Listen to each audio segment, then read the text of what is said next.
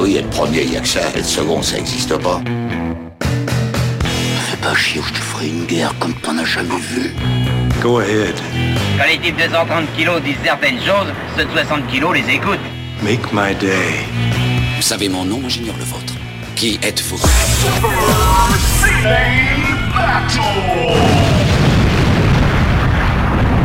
Le second, c'est un con. Super Ciné Battle, c'est le podcast où nous établissons le classement ultime du cinéma. Nous prenons vos listes de films que vous nous adressez pour les classer du meilleur au pire afin d'obtenir la liste ultime.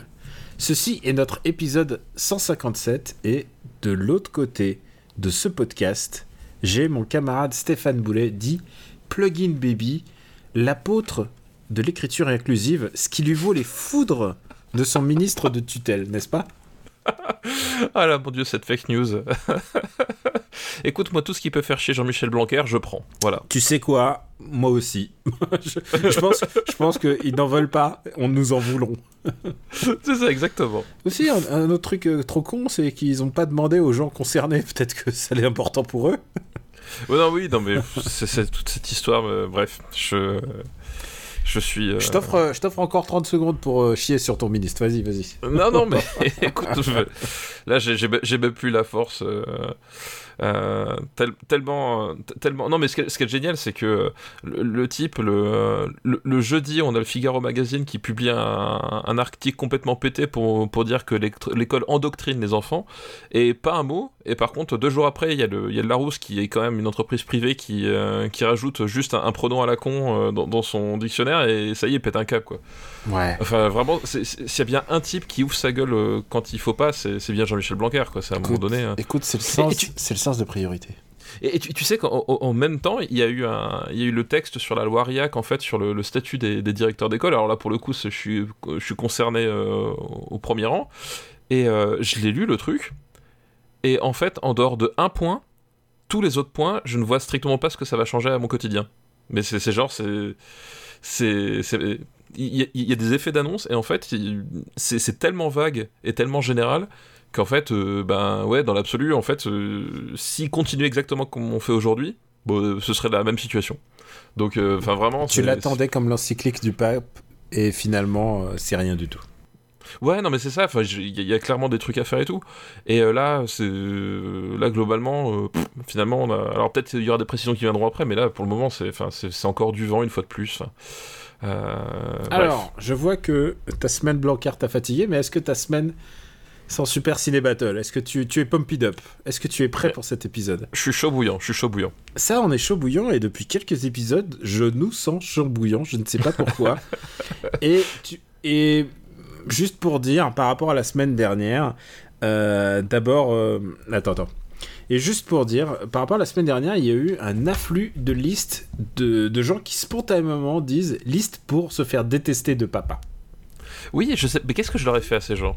Je que sais pas ce qui s'est passé, mais euh, beaucoup, beaucoup, beaucoup de listes, genre hmm, et pour papa, pour que le RPU se se diversifie avec les comédies. C'est vrai qu'on a beaucoup de devoirs de vacances niveau comédie à faire. Enfin, que tu as beaucoup de comédies à faire en devoirs de vacances.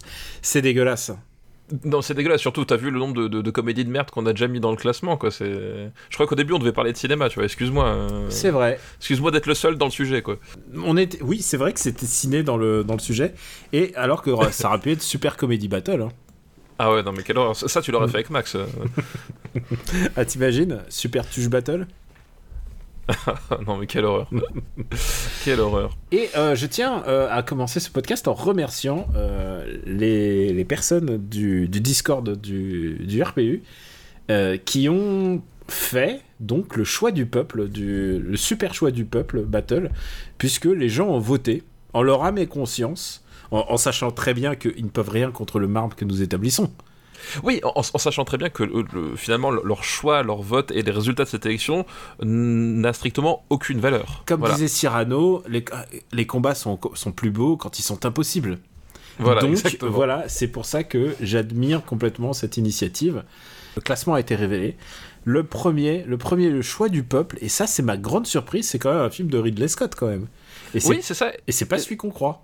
Et c'est pas celui qu'on croit. Et surtout, en fait, euh, je, pensais que vu la finale, en fait, il allait perdre. Enfin, en tout, cas, j'imaginais le profil euh, de nos auditeurs euh, faire plutôt gagner Pulp Fiction, parce que Pulp Fiction, c'est celui qui a la place du con, vu qu'il est arrivé deuxième, qui a perdu face à Alien, le huitième passager. Voilà, c'est Pulp Fiction a été battu par Alien, c'est ce qui est étonnant. Et donc Pulp Fiction est la place du con, comme tu disais.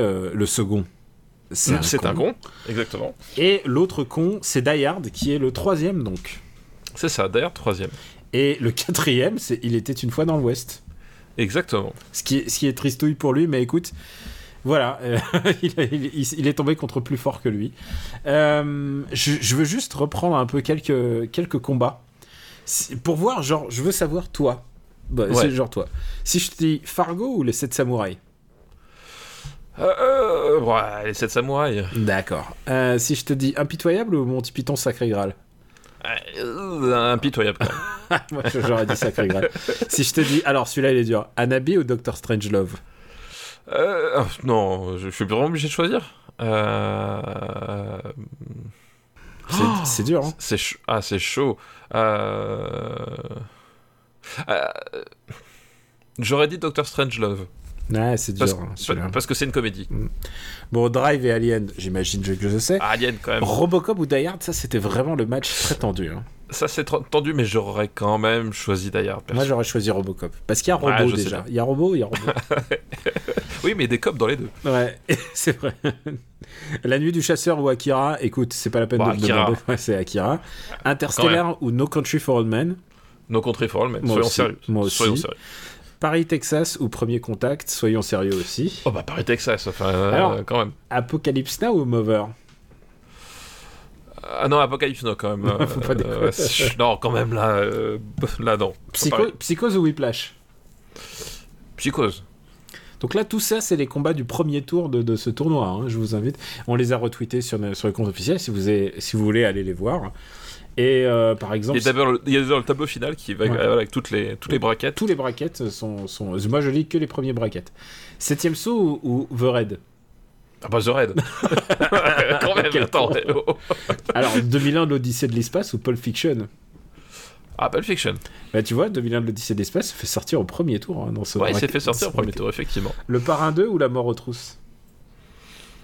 Hmm, Ouais, je serais tenté de dire la mort aux trousses, tiens. Attention, très très difficile. Je sais quelle est ta réponse, mais je trouve que c'est vraiment très difficile. Les Fils de l'Homme ou History of Violence? Ah bah les fils de l'homme pour moi. Ouais. Taxi Driver ou Memories of Murder?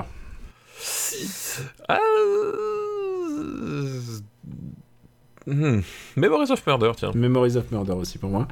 Le Pont de la rivière Kwai ou Il était une fois dans l'Ouest, je crois que la Ouais. question ne se pose pas. Ouais, il est une fois dans l'Ouest, là. oui, Après, tu peux avoir tes petits trucs, ton machin, ton kink pour les, les, les comédies pénitentiaires. oui, c'est vrai. Il en faut, il en faut. Donc on remercie, euh, on remercie tous les gens appl- euh, appliqués. Il y avait... euh, euh, il y a- attends, attends, il y avait Milas, Milas Ven, donc je regarde les noms. Et il y avait- on remercie tous les gens appliqués. Il y avait Milas Ven, il y avait Fred Durst et il y avait Nono Darko qui était un peu le porte-voix de tout ça. Euh, donc on les remercie tous les trois. Et tu sais quoi, j'ai eu aussi quelques personnes qui ont écrit après le précédent euh, épisode pour nous pour me dire, eh mais moi j'ai envoyé 20 listes aussi et donc voilà, je, je va falloir que je fasse de temps le en bureau des temps complaintes. Un petit peu de rattrapage. Mais tu sais quoi, ce n'est que ce n'est que justice pour tous ces gens qui envoyé. Alors après, c'est pas la peine de me dire j'ai envoyé 30 listes et si c'est 30 listes un peu pas bien ou genre euh, les tuches 1, les tuches 2, les tuches 3. Bon. Pitié. oui, oui, on va pas faire un épisode entier sur les tuches. Sinon, il y aurait un, vraiment un casus belli. Rappelez-vous, souvenez-vous, le, le- le casus belli officiel de, de ce podcast qui s'appelle Ophélie Winter. Exactement, exactement. Ça, je pense que Ophélie Winter, c'était le, c'était le point, point d'orgue, c'était le paroxysme. Ah mais je, pense qu'effectivement à partir de là, euh, notre audience a décroché et, euh, et on, on, pouv- on pouvait atteindre les. Ah bah non, les- les- justement, le- ça n'a fait qu'amplifier parce que c'est les haters. Je te rappelle qu'il y a un film qui sort bientôt là qui s'appelle Haters. Et, Oh euh, non, s'il te plaît. et tu sais quoi? Dans hmm, 2000 jours, on peut, on peut en parler? Pourquoi tu me fais ça, Daniel Je crois que c'est 2000 2200 jours. C'est combien, c'est combien encore la décennie? Combien Je il sais reste, pas, je combien sais il nous reste je- de temps à tirer avant ta retraite là? Avant ma retraite, parce que tu crois que j'aurai une retraite, alors ça. Ouais. alors ça. Alors tu sais quoi, moi aussi, c'est le problème. Je crois que s'il y a bien un truc qu'on peut oublier, c'est c'est avoir une retraite. Exactement. Mais écoute, on a appris à chasser et comme, euh, et comme les chasseurs gardent tous leurs droits, normalement on pourra, on pourra gagner en, en, en tirant sur des animaux. Oui, parce que finalement, finalement c'est quand même bien conçu. C'est qu'au stade où ça en est, il n'y a même pas besoin de loi sur l'euthanasie. Si t'as vraiment envie d'en finir, tu vas te promener en forêt et t'attends quelques minutes, quoi. C'est con. Alors nous qui, euh, nous qui sommes randonneurs, je me souviens que je me suis promené euh, en septembre. C'est la première fois que je me promenais depuis le, la fin du confinement et c'était le, le week-end du début de la chasse. J'ai euh, j'ai- Bonne j'ai- ambiance. j'ai eu chaud, j'ai chaud aux fesses. Et en plus, tu sais quoi, le pire, c'est qu'ils privatisent les voies en fait. Ils privatisent des chemins alors qu'ils n'ont pas du tout le droit de les privatiser. Non mais non mais non mais moi c'est enfin dans tous les trucs sur les, les chasseurs qui me fait halluciner, euh, il y a un truc qui me fait halluciner, c'est les mecs qui disent oui, euh, ils sont passés sur notre notre territoire. Enfin genre tu vois, déjà rien que le- cette posture-là de dire effectivement c'est notre territoire parce que parce qu'on y chasse. euh, Enfin, tu vois ce que voilà, Mm. c'est déjà le problème il est là. Et, euh, et moi ça me- même ça me fait délirer. C'était au, au mois d'octobre à un moment donné, je, je me gare à l'école, je sors de la voiture, le premier truc que j'entends en sortant de la voiture c'est un coup de feu quoi. Mais tu vois, il est- tu sais quoi, genre, t'as t'as choisi d'habiter là-bas. Il n'y a pas ça à Paris. Non mais non mais en, en plus, je, je te dis ça, c'est c'est en c'est en, c'est en- en- alors c'est pas en banlieue parce que c'est pas vraiment une banlieue, mais c'est c'est en lisière d'Annecy. C'est-à-dire Ouais. que c'est- c'est c'est même pas chez moi quoi.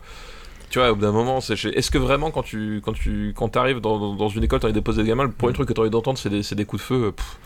Alors, je réponds le- pour, euh, pour Benjamin François, c'est non. Parce que Benjamin François, on a été à un gun club et je peux te dire qu'il a fait une jaunisse. Il ne pouvait pas entendre le bruit du, des armes à feu, quoi. Et je peux le comprendre, hein. Alors, euh, Steph, on se lance, mais avant, Oui. juste, euh, on a une entrée dans le top 20. Oui, on a eu une entrée dans le top 20 la, la dernière fois, une entrée euh, euh, ibérique, Mm. n'est-ce pas?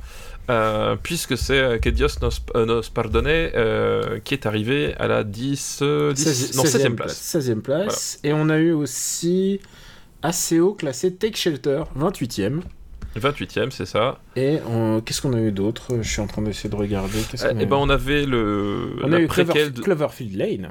Ouais, Cloverfield Lane à 63, la préquelle de The Thing euh, 75. Le réalisateur de Cloverfield Lane qui a fait parler de lui il y a pas si longtemps. Oui, puisqu'il va il va faire le, euh, le prochain film euh, Predator qui va s'appeler Prey et qui va sortir sur Disney+. Qui va s'appeler Prey. Dator, et le suivant ça oui, Predator, ils auraient pu oser. Non, mais pour le coup, Pre- Prey, euh, je suis curieux parce que de- voilà, il, il va se dérouler à l'époque. euh, enfin, ça va être contre une tribu de Comanches, donc je me dis, écoute, sur le papier, pourquoi pas. Ouais. Ah oui, très bonne idée parce qu'on a eu euh, Cowboy versus euh, Alien, très très bonne idée. tout.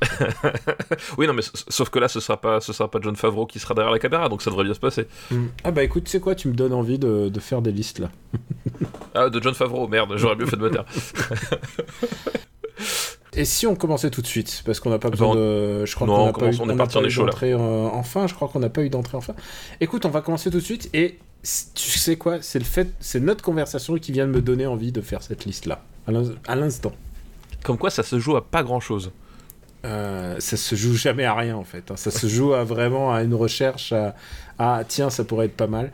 Et je pense qu'il faut repeupler un peu le, le fond du le fond du tableau. Oh là Et alors on a on a du grand réalisateur là-dedans. Alors il y en a un que j'ai pas ah merde il y en a un que j'ai pas vu. Alors c'est une liste qui nous est envoyée par notre amie commune qui s'appelle Shenron. Ah bah oui, Shenron, merci Shenron, Shenron, qui a représenté les couleurs du RPU sur la scène. Oui. Sur, Sur, la, la scène. Sur, Ouais, tout à fait. sur la scène de la nuit de Nanarland et qui a gagné et qui a triomphé. Elle a triomphé, elle, elle- bah, parce qu'elle a, elle a, été- a- la meilleure, parce que c'est normal, c'est une auditrice du RPU, Mm. donc euh, voilà. Et elle, est repartie avec une, une magnifique affiche. Euh, alors je sais plus, c'était Ninja contre je sais pas quoi, enfin, elle nous redira ça. Ninja contre je sais pas quoi. Et on va prendre sa liste et tu vas voir pourquoi je l'ai choisi. Personne ne les avait réclamés et pourtant ils sont là, les suites et reboots de 2010. Alors ça aurait, Ah. ça aurait pu, ça aurait pu être n'importe quoi, mais il y en a vraiment, il y en a deux vraiment là que, Il y en a pour tous les coups. il y en a ou pour tous les goûts. Le premier de cette liste, c'est un film. Alors j'avais oublié même le, ça me le précise le, le nom du réalisateur. Euh, C'est un film de Nimrod Antal qui s'appelle Predators. Euh, oui, Évidemment, bah oui, c'est oui. toi qui m'as donné Euh, envie de juste à parler de Predator. et Je me allez, c'est le bon moment pour parler Oui, de. Predators. Est-ce que tu l'as vu? Donc, euh, Oui, oui, je l'ai vu. C'est celui avec euh, Adrian plus- Brody. hein. C'est celui avec Adrian Brody qui euh, avait loupé le casting de Batman, donc en fait il va passer tout le film à parler comme ça parce que c'est Adrian Brody qui fait un mec viril. Alors, Voilà. tu sais quoi? Il est vachement mieux dans Succession. Euh, ah, je sais pas qui jouait dans Succession, tu vois. Ouais, il est vachement plus rigolo dans Succession. Et, et- et d'ailleurs, pour, pour la petite histoire, en fait, en réalité, Predators n'est ni un reboot, ni un remake complètement. Euh, c'est un film qui, qui pourrait tout à fait être une suite, sauf que tu t'es pas tout à fait sûr. Euh, Tu sais pas quand est-ce que ça. Enfin, tu peux deviner quand ça se passe, mais euh, c'est une série qui pourrait être adjacente. Tu pourrais faire un Predators 2 sans problème. C'est ça. Oui, oui, effectivement, ça, ça pourrait être, bah, oui, comme euh, à, la manière des comic books, euh, voilà, un- une timeline parallèle, euh, voilà, un univers alternatif, voilà. Puis à un moment donné, t'as Samuel Jackson qui débarque et qui fait, Eh, vous connaissez le projet, enfin bref, ça pourrait être ça. et le principe, c'est Ah, que Là, c'est pas Samuel Jackson hein, dans celui-là. non, c'est pas, c'est pas Samuel Jackson. C'est Laurence Fishburne. C'est Laurence Fishburne, effectivement, qui, qui, qui, joue un très très bon rôle, on va, on va en parler. Euh, le principe, c'est qu'en fait, des, inconnus se réveillent en, pleine jungle euh, et découvrent, en fait, ils sont traqués par euh, bah, des prédateurs et ils doivent survivre. Voilà. Et en gros, tu comprends que cette jungle n'est pas forcément sur Terre et qu'ils sont amenés là pour. ils sont amenés là par les prédateurs, en fait. Bah, justement, on parlait des chasseurs tout à l'heure. Bah, tu, sais, tu sais que, justement, une des excuses des chasseurs, c'est euh, on va, on, on est là pour réguler les espèces, euh, et en même temps, c'est quand même y a des endroits où il y a des élevages d'animaux qui sont dédiés à être chassés. Mm. C'est-à-dire qu'ils régulent des animaux qu'ils élèvent eux-mêmes. Au bout d'un moment, C'est de la régulation. C'est Je de la vois- régulation Je vois pas le problème, mon gars. Ben là, c'est un peu le principe, c'est-à-dire qu'effectivement, ils amènent sur, euh, sur à cet endroit-là euh, des gens qui vont servir de proie pour faire leur, leur, leur petit sport macabre.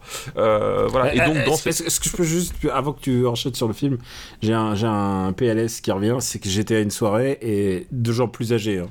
Euh, et euh, quand on était, on n'était pas, on n'était pas à Paris. Voilà, on était en dehors de, on était à, plus de 250 bornes de Paris, donc pour situer, ça donne un petit péri- péri- périmètre. Et il y avait une soirée, et puis il y a un moment, il y a eu un sujet sur la chasse, et évidemment, eux tous à table, ils étaient tous des bons chasseurs. Et, ils crachaient sur les brebis galeuses qui étaient pas là pour réguler et qui savaient pas tenir une arme alors que eux ils savent et tout. Et, je me suis fait tout petit dans la conversation parce que moi je, moi je leur ai dit, Eh, eh, on va un jour vous, vous allez me montrer ce que vous valez au tir à l'arc et on verra, on verra bien qui chasse le mieux. bon allez vas-y on reprend sur Predator désolé. Donc, euh, donc on se retrouve donc avec, euh, avec des personnages, je sais plus, ils sont, ils sont total euh, Ils sont 6, 7, petits- 8, ils sont peut-être une petite dizaine, Petite- 8 peut-être. petite ouais. dizaine. Voilà, une petite dizaine. Euh, ils découvrent qu'ils sont traqués par le prédateur, etc. Et euh, donc, dans les personnages, il y a Adrian Brody, mais il y a surtout Walton fucking Goggins. Il y a Et Walton Goggins, j'avais oublié Mais oui. ça. Et, et ça, c'est peut-être quand même le meilleur truc de tout ce film. Euh, c'est celui qui est le, fou, c'est celui qui est le, criminel. Enfin, oui, c'est le condamné en fait. C'est celui qui a, voilà, c'est celui qui est effectivement la, le, la biais orange des, euh, euh, des, des, des, des- prisonniers américains. Il y, a Euh, un a russe, il y a un russe qui est un membre de Spitznaz. Et pourquoi je sais, c'est parce qu'à un moment, euh, Adrien Brody le regarde et fait hmm, Spitznaz. genre, genre, genre gros expert, gros expert en militaire. Euh, Il y a Danny Trejo qui joue dedans et euh, Laurence Fishburne, tu l'as dit, et Topher Grace. Et, Et et- et le jeune débutant Mahershala Ali. Ah oui, exact. Euh, alors, Ouais, exact. Topher Grace, euh, tu sais quoi, Topher Grace, ça fait partie des gens. Si, si je regarde pas une photo, j'ai complètement oublié qui c'est. Bah, c'est le mec de 70 Show. Euh, Voilà. Et en fait, en fait, je me souviens parce que c'est Spider-Man 3 en fait. Oui, voilà, c'est le Venom de Spider-Man 3. Mm. Euh, et en fait. euh, il y a un Yakuza aussi, mais je me sais plus. euh, Oui, ouais, c'est ça. Voilà, ouais. Je sais plus par qui il est joué, ouais, moi non plus. Euh, je sais plus par qui il est joué. Et en fait, donc du coup, le, le, le film a plusieurs problèmes. Le premier, c'est qu'en fait, on, on a un personnage, le seul personnage féminin du film, euh, dont la seule fonction, euh, c'est de, c'est de dire aux autres euh, ce qui va se passer, parce que, et c'est très étrange, parce qu'elle a vu le premier Predator avec Schwarzenegger. Mais littéralement, le film, t'as l'impression que ça, Ah ouais qu'elle a vu J'ai aucun souvenir de ça. ah, moi, ça, ça m'avait choqué, c'est-à-dire que t'as l'impression qu'elle qu'elle a vu Predator et Schwarzenegger genre dans l'avion pour y aller, Et puis elle leur dit ah ouais mais en fait il va se passer ça. Puis en fait en fait elle, est c'est une espèce de Deus ex machina permanent qui leur raconte tous les tenants et les aboutissants du, du truc et toutes les informations en fait que que- qu'elle aurait eu en, en, voyant le premier film parce qu'en plus elle a des informations où on sait même pas trop comment est-ce qu'elle aurait pu les. Enfin il y a des trucs voilà. Donc elle a vu elle a vu le premier film et elle aide le- les, les, les, les- les héros à s'en sortir en gros. C'est sa fonction. Donc déjà il y a ça. Euh, ensuite il y a un autre truc c'est que euh, donc on a dit il y a 8 ou 10 personnages mais alors faut pas croire qu'il y a 8 ou 10 personnages qui vont être développés, genre Danny Trejo en fait. Ah bah non, donné- c'est le premier qui meurt, non? C'est le premier ou le deuxième qui meurt, mais en fait tu ne comprends pas comment est-ce qu'il meurt. C'est-à-dire qu'ils ont une scène de dialogue, ils marchent dans la forêt, et puis... Tu vois pas genre sa tête ou un truc comme ça? C'est ça en fait, et, et la, souvenir. et la- et la scène d'après, tu le vois de dos dans la, dans la, dans la clairière, ils font « Oh bah il est mort » et, ils repartent. Et, il sert qu'à ça. C'est-à-dire qu'il nous a fait une Bruce Willis, comme on, comme on, comme on dit. Mais est-ce que Euh, c'est le Danny Trejo juste, juste avant qu'il devienne célèbre, là, ou juste en même temps presque? Oui, c'est plus ou moins en même temps. Ouais. Je pense que c'est à peu près en, à peu près en, à peu près en même temps, ou peut-être juste avant, mais voilà. Pas, voilà. Et euh, bon, il y a plein de personnages qui sont comme ça. Le, le c'est pareil, il est pas développé, euh, quoi que ce soit. Et il y a un truc, moi, qui m'hallucine, c'est que très vite, grâce à la, à la nana, dont je me rappelle plus le, le- le nom, ils savent qu'en fait, euh, tous les types. Enfin, toutes les personnes qui sont amenées sur ce, à ce- dans cet endroit-là sont des personnes dangereuses qui savent se battre et qui sont là pour être chassées par les prédateurs. Et en fait, là-dedans, donc ils savent ça. Et en fait, tout le monde part du principe que c'est une vérité et que c'est acquis. Et dans le groupe, il y a un type, c'est le personnage de Topher Grace, qui est là et il est juste médecin et euh, il, il est tout fragile, il, il sait pas se battre, etc. Et personne ne se demande ce qu'il fout là.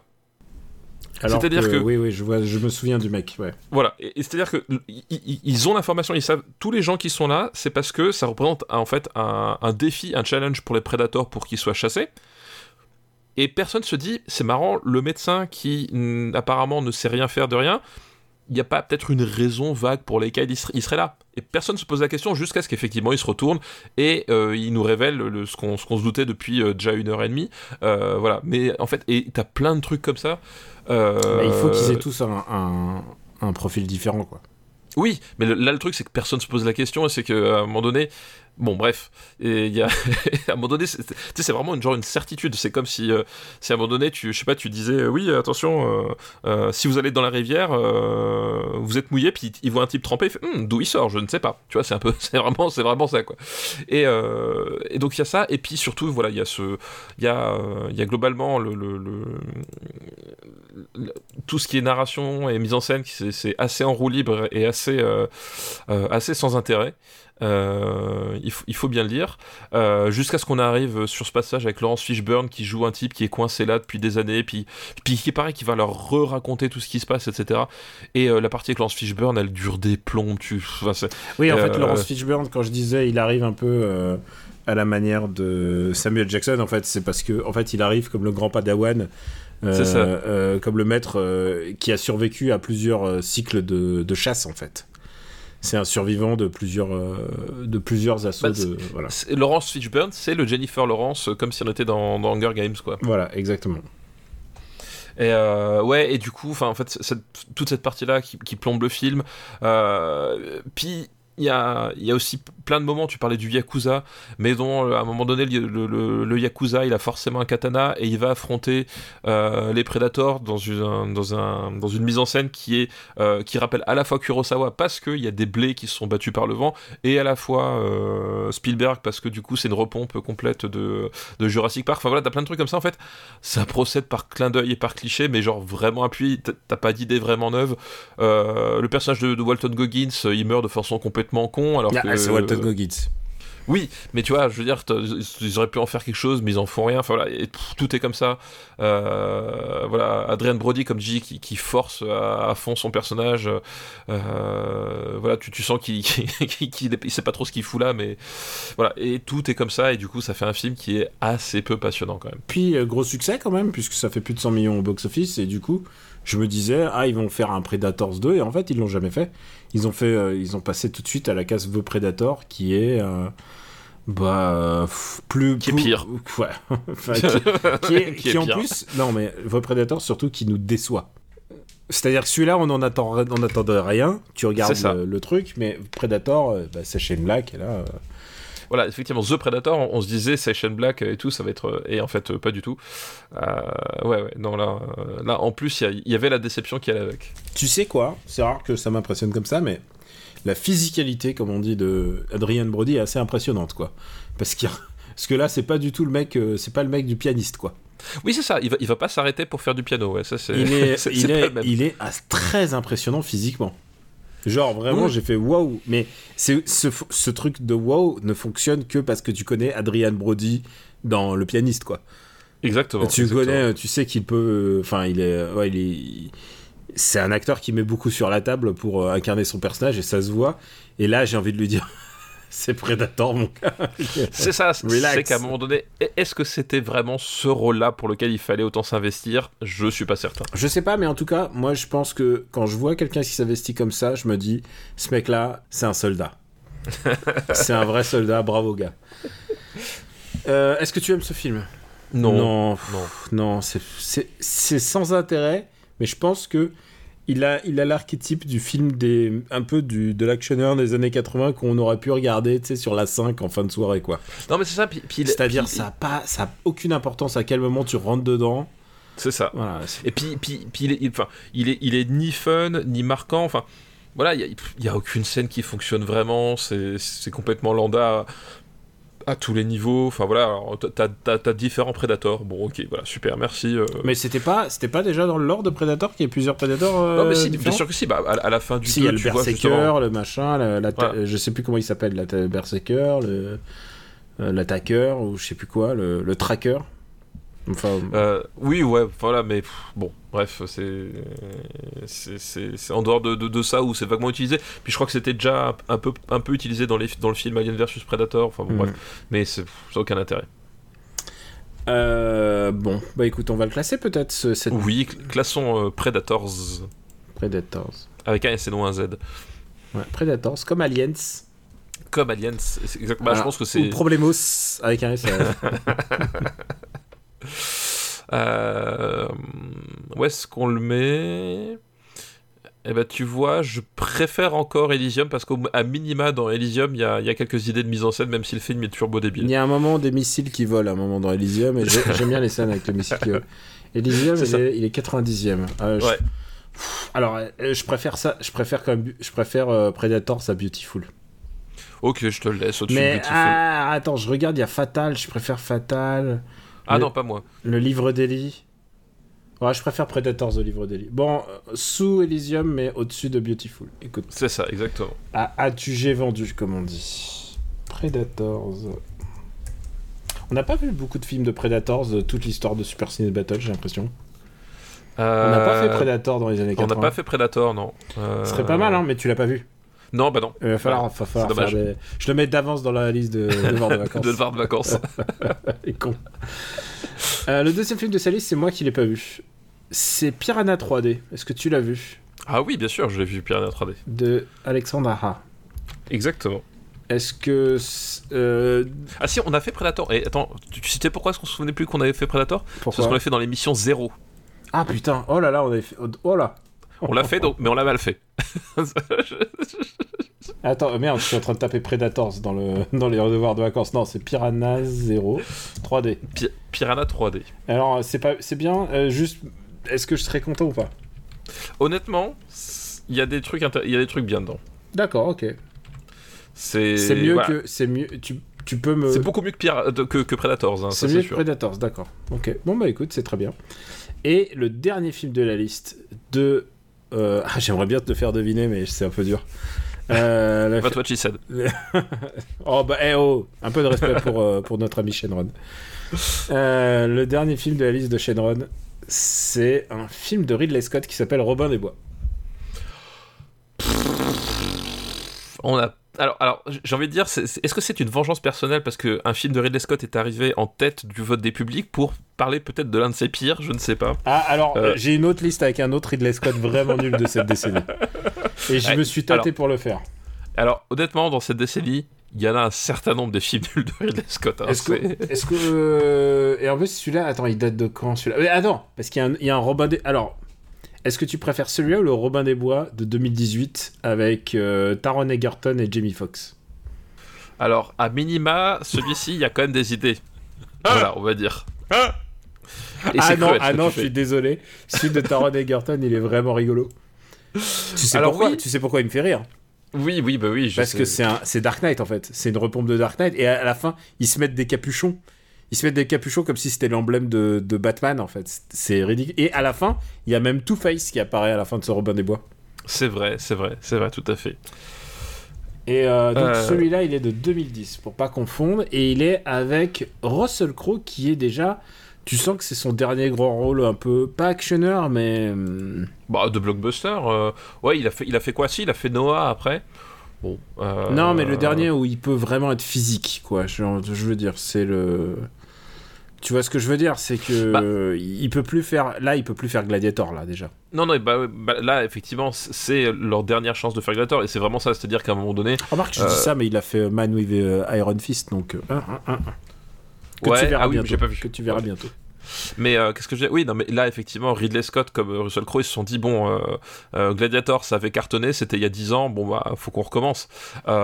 Et c'est vraiment l'un des premiers gros problèmes de ce Robin des Bois, c'est que euh, c'est Gladiator euh, dans le Sussex, quoi. Mm. Euh, ils reprennent le- le- la même esthétique, les mêmes scènes dans la forêt. Et, la même, et, et même, j'ai envie de dire, la même problématique nostalgiste, un peu passéiste de j'ai besoin de retourner chez moi. Oui, oui, J'ai voilà. besoin de retourner voir ma famille, mon chez moi, mon, mon truc un peu très très Ridley Scottien. hein. C'est un truc, c'est un, c'est presque un thème chez Ridley Scott qu'on revoit souvent de de retour à la maison quoi, de retour au terroir. Retour au terroir. Euh, voilà, donc euh, on va reprendre les, les mêmes schémas, on va reprendre. euh, on va reprendre, on va mixer ça avec ce qu'il avait fait avec Kingdom of Heaven. euh, Ah, c'est euh, après voilà. Kingdom of Heaven tout ça? Oui, ça- c'est après, ouais. Ah, oui, c'est après. ça, ah, c'est dommage, c'est dommage. Euh, oui, non, mais c'est ça tout le problème, c'est qu'en fait, euh, ça ressemble à un espèce de euh, de. C'est en fait, en gros, c'est comme si un générateur de films aléatoires s'était dit avait pris Ridley Scott plus Epic et avait fait un Glooby, un espèce de maxi best-of. Euh, voilà, l'histoire de Robin des Bois en tant que tel, ce film apporte pas Bah, pas grand chose. Surtout que c'est pas très Robin et moi, parce qu'en fait, ce qui est important dans Robin et moi, c'est quand même. Bah, c'est le fait qu'il est hors la loi, alors que là, c'est surtout. C'est un chevalier qui rentre chez lui et qui est fatigué, quoi. Bah ouais, puis toute la partie, il vole aux riches pour donner aux pauvres, tu sens que ça l'intéresse pas Ridley Scott, alors que bon, euh, Bah typiquement, non, moi il, ça, il va voler Ridley Scott. c'est ça. Alors que typiquement, moi, c'est le genre de truc qui m'intéresse. Euh, mais voilà, il y a- plein de trucs. et il puis, vole la euh, retraite des, des riches pour la, la donner aux pauvres. Très très bon, ça. Ça, ça Très, très Exactement. Euh, voilà, et puis. Il y a... Et puis tu, sens- tu sens aussi qu'il y a, il y a plein de scènes et plein d'idées qui sont, euh, qui sont balancées dedans, qui auraient pu se, se mettre dans d'autres films et qu'il n'a pas pu utiliser. Euh, genre le débarquement sur la plage. Ah, alors, alors, ah, alors, stop. Bon. Faut qu'on parle de scène de débarquement sur la plage. Parce qu'il faut le dire, c'est les Français qui débarquent. Et ils débarquent sur une plage anglaise. Quelle idée de débarquer sur une plage avec une falaise et genre 20 mètres en contrebas pour que les mecs, les archers, ils te, ils te snipent. Genre, qui, qui, Ah, alors, qui Alors, je veux bien que les Français soient cons, hein, mais qui fait ça non, mais voilà ce que je vais dire. Dans, dans le scénario, c'est expliqué, ils sont français. Donc, ouais, euh, mais ce que je veux voilà, dire, c'est que, c'est que, moi, je vois, je vois la falaise, je vois des archers en haut, je me dis, non, je- oh, tu sais quoi, on- le bateau, on fait, 10, on fait 10 km en plus le long de la côte, on arrive là où il n'y a pas de falaise, on arrive là où on a pied, tu sais, c'est comme, genre, euh, c'est vraiment, c'est à Douvres hein, que ça se passe en plus. Oui, oui, ça, ça, doit être, ça doit être à Douvres, effectivement. Et donc, du coup, euh, mais c'est vraiment, c'est honnêtement la, la scène, honnêtement, parce qu'on rigole de. Et ça, il y a toujours un truc stupide dans les Ridley Scott d'aberration. Euh, Je pense à Prometheus, tu sais, le truc où il y a. le- Alors, un truc stupide d'aberration, je pense à Prometheus. Tu peux t'arrêter là. non, mais voilà. Non, mais tu sais, quand la tour, quand la tour tombe et tout le monde et tous les gens, c'est le génie euh, dont je fais partie, je fais, hey, il faut courir en, faut courir en zigzag, mon gars, faut, cou- faut pas courir en avant parce que tu vas te faire écraser, faut courir sur les côtés et il se fait écraser. Tu te souviens ce truc avec oui, le- je, je- je me rappelle. le- Alors, c'est c'est pas la tour, c'est c'est le vaisseau en C'est fait. un donut, il se fait écraser par un donut Enfin, géant. pas le donut géant, voilà. Bon, Exactement. Scott. euh, il se fait écraser par un géant. Euh, On va bien s'amuser quand on va faire Prometheus, ça je vous le garantis. Mais là, euh, là le truc c'est que c'est, et il y a un truc toujours stupide de, mais non, mais c'est pas comme ça que ça fonctionne. Oui, puis, puis en, plus, là, l'autre problème, c'est que, euh, honnêtement, euh, il n'arrive pas à masquer les, les, problèmes de cette scène. C'est-à-dire que la, la, façon dont c'est filmé, tu, tu, vois littéralement qu'il y, a 40 pecnos sur une plage et que personne n'en a rien à battre autour, en fait, vraiment, à, à, côté. Euh, même, tu vois, en termes d'épique, de, de roue libre, parce que j'ai revu Gladiator, justement, il y a, ah ouais? il y, y, a pas longtemps pour le, montrer, en, ouais, pour le montrer à ma fille. Et, euh, et, euh, et la, la, scène regarde du début, ton, par regarde ton papa qui se sacrifie pour toi. C'est ça le message que tu devais faire passer. non, mais en plus, en plus Gladiator, on, on a déjà dit, c'est un film que, qui a énormément de défauts, mais que j'aime, euh, ouais. que, que j'aime beaucoup. Et typiquement, la, la scène du début. C'est une sucrerie, quoi. La, scène du début, etc. Il y a un vrai truc dans la mise en scène et, dans le côté, dans le côté épique, impressionnant euh, de, de, de, la bataille contre, contre les Germains.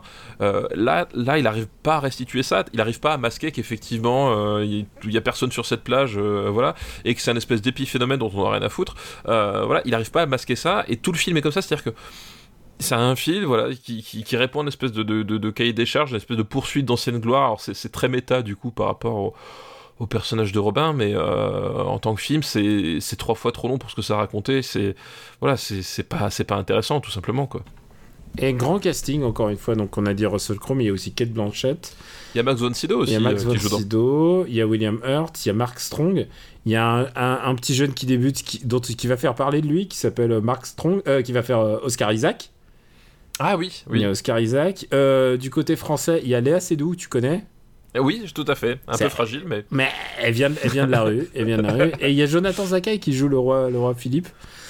Euh, je, je, pense que ça devait être ri ça devait être risible en fait. Euh, je pense que si je le revoirais, euh... en fait, je peux pas, je peux pas revoir ce film. Ah, il y a un moment qui m'a choqué, je me souviens, parce qu'en fait, c'est toujours ce truc de, de, est-ce que tu y crois ou pas? Et à un moment, je me souviens que Kate Blanchett, elle met une armure et elle vient aider, euh, elle vient aider euh, Robin, Robin Hood.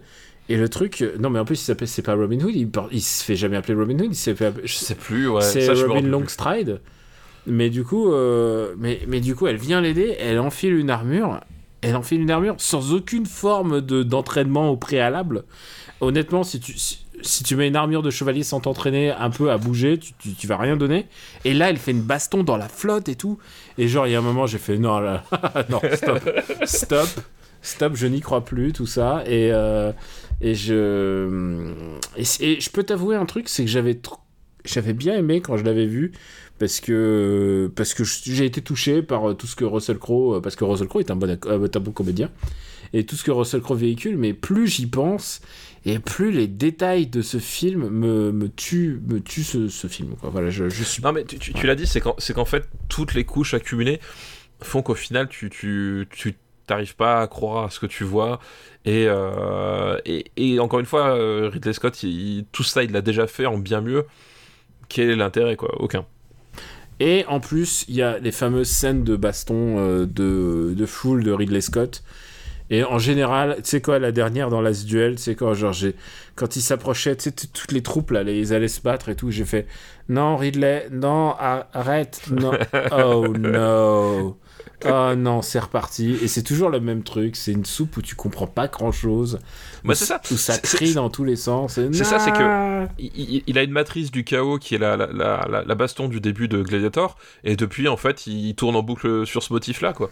Et, et ce qui euh... est con, c'est que c'est que c'est pas toujours très bien monté. Là, là. Bah, c'est ça. C'est ouais. qu'en fait, c'est qu'en fait, l'exercice le, le, est très très périlleux parce que t'as plein d'expérimentations visuelles, de trucs comme ça. Mais, mais au bout d'un moment, en fait, euh, si elles ne sont qu'au qu service d'elles-mêmes et ce qui est le cas là, c'est t'as des plans, tu comprends pas ce qui se passe. Enfin voilà, c'est cette espèce de montage super chelou qui, voilà qui fait que c'est euh, soit ça passe, soit ça casse. Et là, clairement, dans dans euh, dans Robin des Bois, ça casse quoi.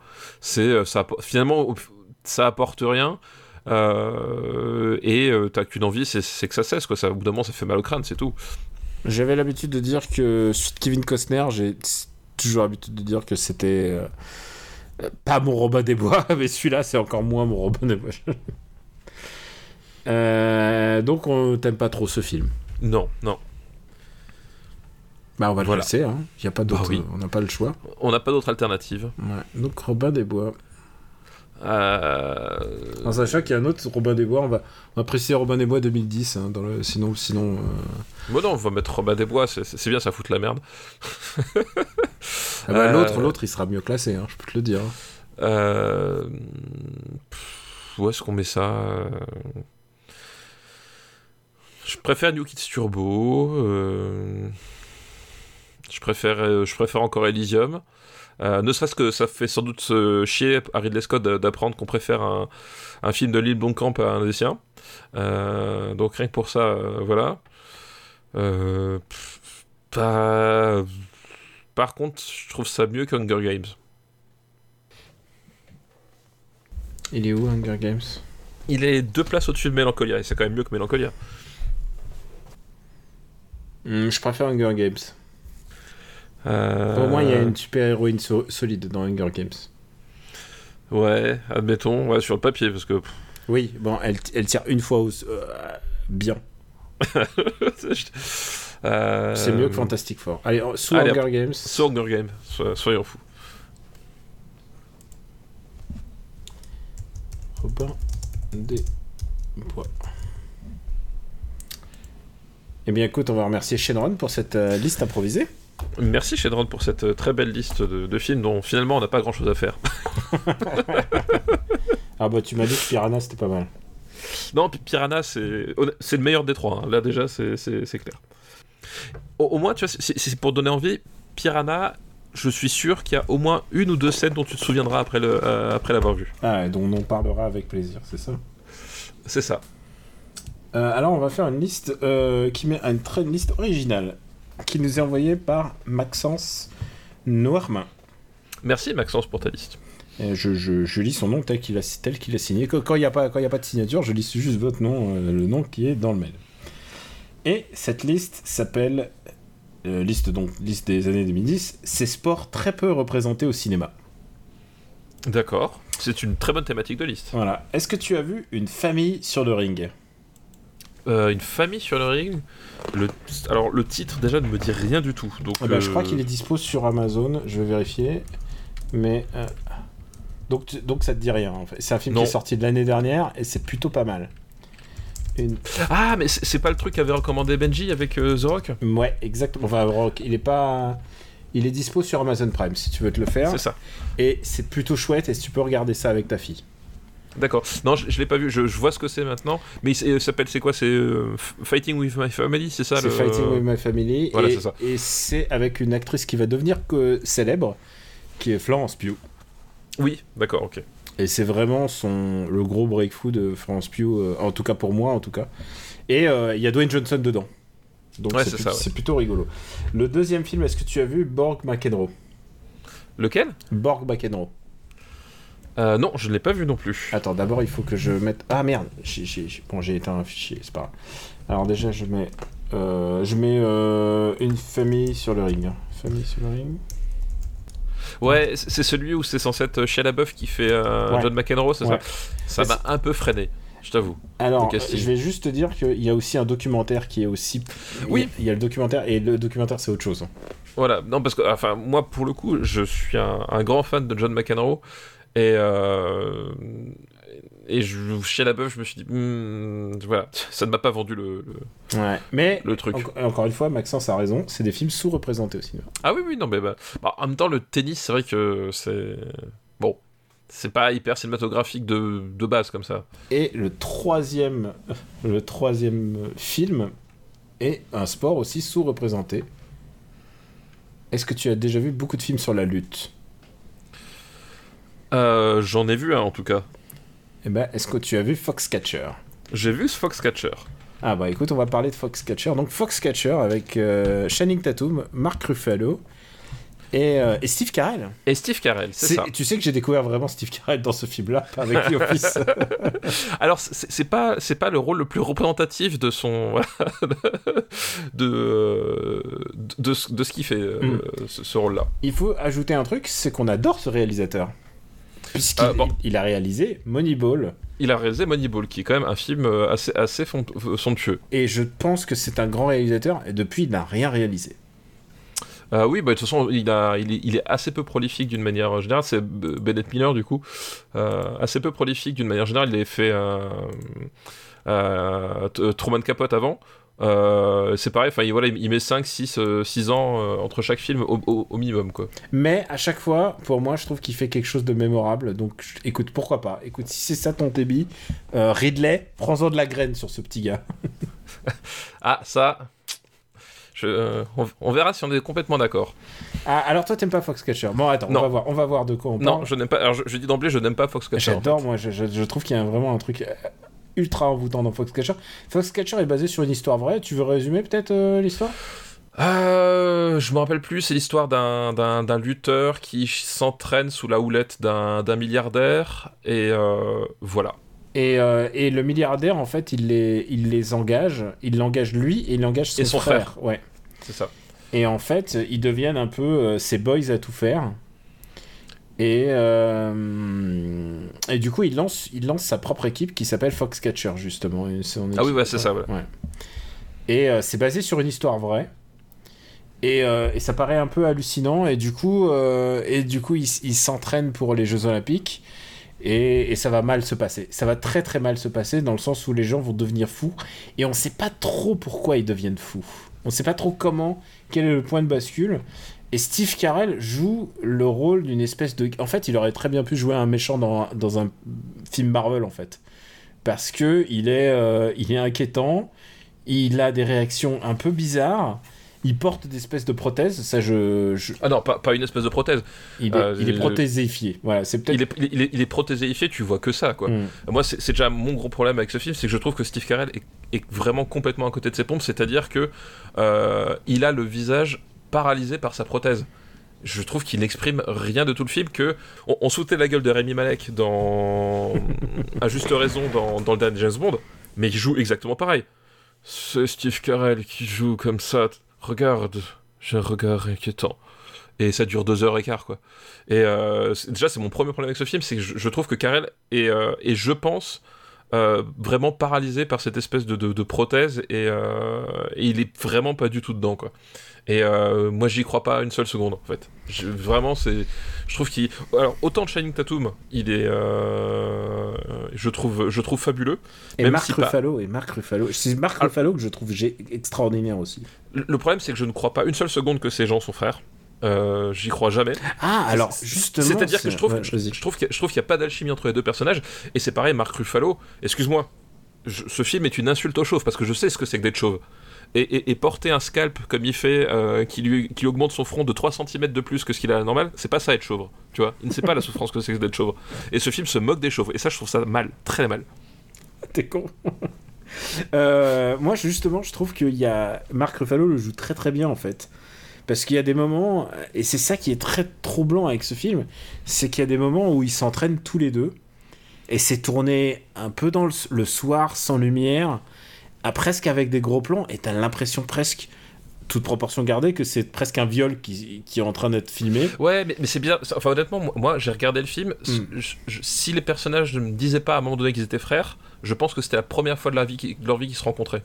Il y a vraiment un truc. Alors, et, et- Deux. et- alors moi, je- j'ai pas, j'ai pas de frangin, j'ai pas de frère, Non, mais je sais, mais je, je- sais que ça peut, tu peux avoir beaucoup de différences entre les frangins. Non, mais alors, tu peux avoir des différences, mais t'as un Et je passif. connais, et je connais un de tes frères. Euh, je Non, Ce ce que je veux dire, c'est que tu peux avoir des différences, mais même si tu as des différences, tu as un passif avec, une- avec cette personne. Là, le problème, c'est que je, je ne sens même pas de passif, c'est-à-dire que j'ai l'impression que c'est deux types qui se rencontrent à l'entraînement et qui, qui se sont jamais vus leur vie, en fait. Et je trouve qu'il n'y a, pas d'alchimie négative ou positive entre les personnages. Et, euh, et c'est un peu tout le problème. Et, et- c'est justement là pour ça que j'aime Passif, c'est qu'en fait, justement, ce que lui, il essaie de raconter, c'est cette alchimie euh, perverse qui est entre les personnages. Et je trouve qu'il y arrive vraiment pas du tout. C'est-à-dire que les deux heures pour nous raconter ce qu'il nous raconte au final, pour ce qui est finalement relève d'un fait divers, euh, voilà, je trouve que ça les mérite vraiment pas et je trouve ce film super chiant, mais vraiment quoi. Euh, autant, autant sur, euh, sur euh, Moneyball, il arrive à être passionné avec des trucs qui sont super chiants sur le papier, là c'est l'inverse. Il y a un truc qui dit, ah ouais, c'est la passionnant sur le papier contre, ça me et c'est super chiant à l'écran. Moi, ça me passionne. Honnêtement, j'ai adoré ce film parce qu'il m'a intrigué. En fait, il y a vraiment une. Alors, c'est peut-être la, la photo qui est très très particulière euh, dans ce film, mais honnêtement, leur relation, il y a un truc, c'est que Marc Ruffalo, quand il le prend dans ses bras, son frère justement, et qu'il a une espèce de. Moi, je trouve qu'il le joue vraiment très très bien, quoi. Je, moi, j'y crois non seulement ça, mais je, alors euh, j'ai moins d'expérience en fraternité que toi, euh, mais je connais tes frères. euh, mais, mais je trouve que vraiment il s'en sort très très bien. Il y a un truc très très chaleureux. D'abord, je pense que Mark Ruffalo est un extraordinaire acteur. Euh, il vraiment il y a un truc de, il a, on dirait qu'il fait très très facilement ça. Et le moment, il y, a, il y a un moment en particulier, il le prend dans ses bras, il lui dit mais non, t'inquiète pas frangin, ça va bien se passer. Et là, je me suis dit, waouh, justement, j'ai la réaction contraire de toi, c'est que je trouve qu'il est... Très très chaleureux. Alors après, Shining Tatum, c'est très bien joué le paumé. Non, mais Shining Tatum, il, est, parfait, mais je trouve que. Voilà, moi, je, je crois jamais aux relations entre les personnages. Euh, je, trouve qu'ils sont. Enfin, je trouve que Karen est à côté de la plaque et que entre Ruffalo et. Il y a un truc. Je, sens, je sens, tu vois, c'est pareil. Tu parles de la scène d'entraînement qui de scène mais en fait, je trouve qu'il y, y, a ni animosité, il y a juste de l'indifférence complète euh, entre les deux personnages. Et, euh, et, ça me fait le même effet que, euh, que finalement dans comment s'appelle dans dans Miami Vice de Michael Mann où on te, on montre deux, types qui sont censés être super potes, qui ne se parlent jamais, qui n'échangent jamais de, de, de, de regard ni rien du tout. Tu vois ce que je veux dire? Il y a un truc. Euh, pour moi, leur relation, c'est une information donnée par un dialogue, mais c'est pas du tout quelque chose qui, qui, vit dans le scénario. Et ça me pose vraiment problème. Quoi. Et il y a un truc, en fait, c'est que euh, c'est l'histoire d'un milliardaire qui, qui essaie de se faire un nom sur sa passion. Et il monte son équipe Foxcatcher. Et il y a une scène dont je me souviens qui est assez rigolote c'est où il dit, euh, où il fait genre, c'est lui qui donne les, instructions à l'équipe Foxcatcher, et il montre deux trois prises de de bah, de lutte, et au bout d'un moment il est remplacé tout de suite quoi. Genre personne n'est personne n'est dû puisque en fait c'est un arnaqueur, et en fait c'est c'est qu'une histoire de gros mensonge en fait. C'est une espèce de mensonge. On n'ose pas lui dire la vérité parce que c'est lui qui finance toute cette supercherie. Et je trouvais ça assez. Euh, je trouve qu'il y a plein de choses assez, assez justes que, je, que touche ce film. Enfin, vraiment, moi, je, je, suis un peu en, en désaccord. Je comprends que tu, tu, Le coup des prothèses et tout, et je pense que les. Ah, mais pour, pour, Maintenant, pour il faut arrêter les prothèses et tout ça. Non, mais pour moi, c'est ouais. vraiment euh, dans, le, dans, le, dans, le, dans le principe et dans l'exécution une arnaque à Oscar absolue. Hein. C'est euh... bah, qu'il a, d'ailleurs qu'il a pas eu. Hein. Non, mais, mais il est, enfin, tu vois, entre l'acteur à prothèse, le côté. Ah, attends, euh, il... hop, hop, hop, hop, il a pas eu. Il a eu prix de la mise en scène. Euh, il a eu prix de la mise en scène à Cannes. Euh, tu vois, entre, entre, entre, la prothèse, le côté euh, histoire vraie, le côté euh, on fait un espèce de, de, de truc, un, un, enfin pas mélo, mais genre, genre un télo de, de, qui, qui, dure trois plombes, ça, c'est vraiment, c'est arnaque à Oscar by the book, quoi. C'est vraiment le, le, le film. mais enfin, voilà, quoi, je... moi, je peux, je peux pas m'empêcher de te dire que j'ai vraiment été touché par, par cette histoire. Et, euh, et, en plus, l'histoire est assez incroyable en fait. Hein. Bah, justement, je, je, enfin, je trouve pas en fait. Enfin, je, honnêtement, j'ai pas trouvé ça. Je trouve que honnêtement, c'est vraiment un fait divers dont on a rien à battre. Vraiment, c'est un truc. Euh, c'est sur toutes les histoires que tu peux avoir aux États-Unis. Oh, le euh... faux documentaire et tout ça, quand même, ils sont. C'est assez. C'est assez... Bon, écoute, on va, on va le classer? Ouais, ouais, ouais. On va devoir trouver un juste milieu? C'est ça. Ah, c'est mieux que Robin des Bois, excuse-moi. là. Ah oui, non mais, non, mais ça, ça, ça il, il, il, il, y a des qualités d'écriture, mais pff, je trouve que la sauce prend pas quoi. Euh...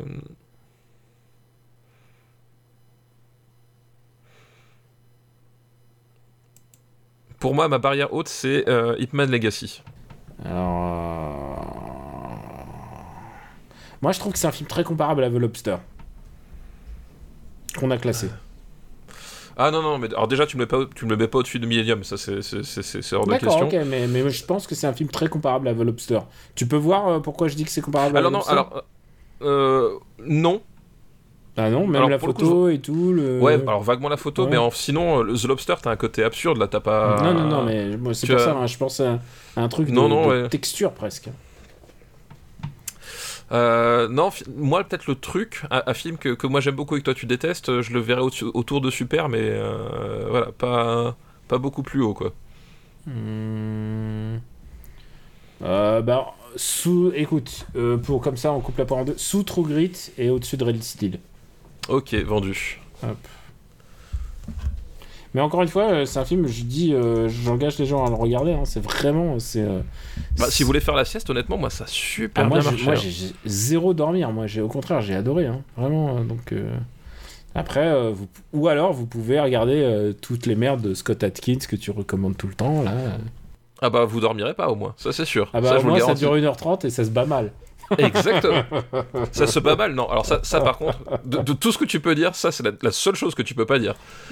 Alors là, Écoute, j'ai décidé de te faire plaisir. oula. Tu as t'as raison de dire oula. Et, et d'ailleurs, on, est- on est arrivé au bout de la liste. On est arrivé au bout de la liste. Donc il faut remercier. euh, Il faut remercier Maxence pour sa liste. Mais oui, merci Maxence pour ta liste. Et on va faire une autre liste. Donc du coup, euh, on a le temps. hein. Encore. On a le temps. C'est peut-être un, un- un des, euh, des- des épisodes où on traite le plus de films, enfin, en tout cas le plus de listes. Ah bah oui, là c'est clair. On, on va prendre une liste euh, qui nous est envoyée par le Giorgio. Merci le Giorgio Et tu pour sais ta quoi liste. T'as saqué un de mes films que j'adore et pourtant je vais te faire plaisir avec une liste. Alors que j'aurais pu te faire une liste. Ah non non. Non mais, alors, non, mais, non, non, mais ça, ça c'est ça, ça, ça, ça, re- remettons l'histoire dans le bon sens. Combien de, de, de, de listes avec des comédies de merde tu m'infliges chaque semaine Alors, je t'inflige mais- les listes et on les Non mais prend pas. ce que je veux dire Et on les prend pas. Et on les prend pas. Et en plus, tu les regardes Tu pas. sais pourquoi est-ce qu'on les prend pas? Parce que moi je me respecte. Voilà pourquoi. Oh putain, tu sais quoi? Ah, Tu sais quoi? On change de- Je change d'avis. Je... c'est fini, c'est fini. Désolé Giorgio, ta liste pour faire plaisir à papa. Allez, on va faire cette liste. Et euh, on peut pas faire un pour toi, un pour moi. Il faut qu'on fasse tous les films.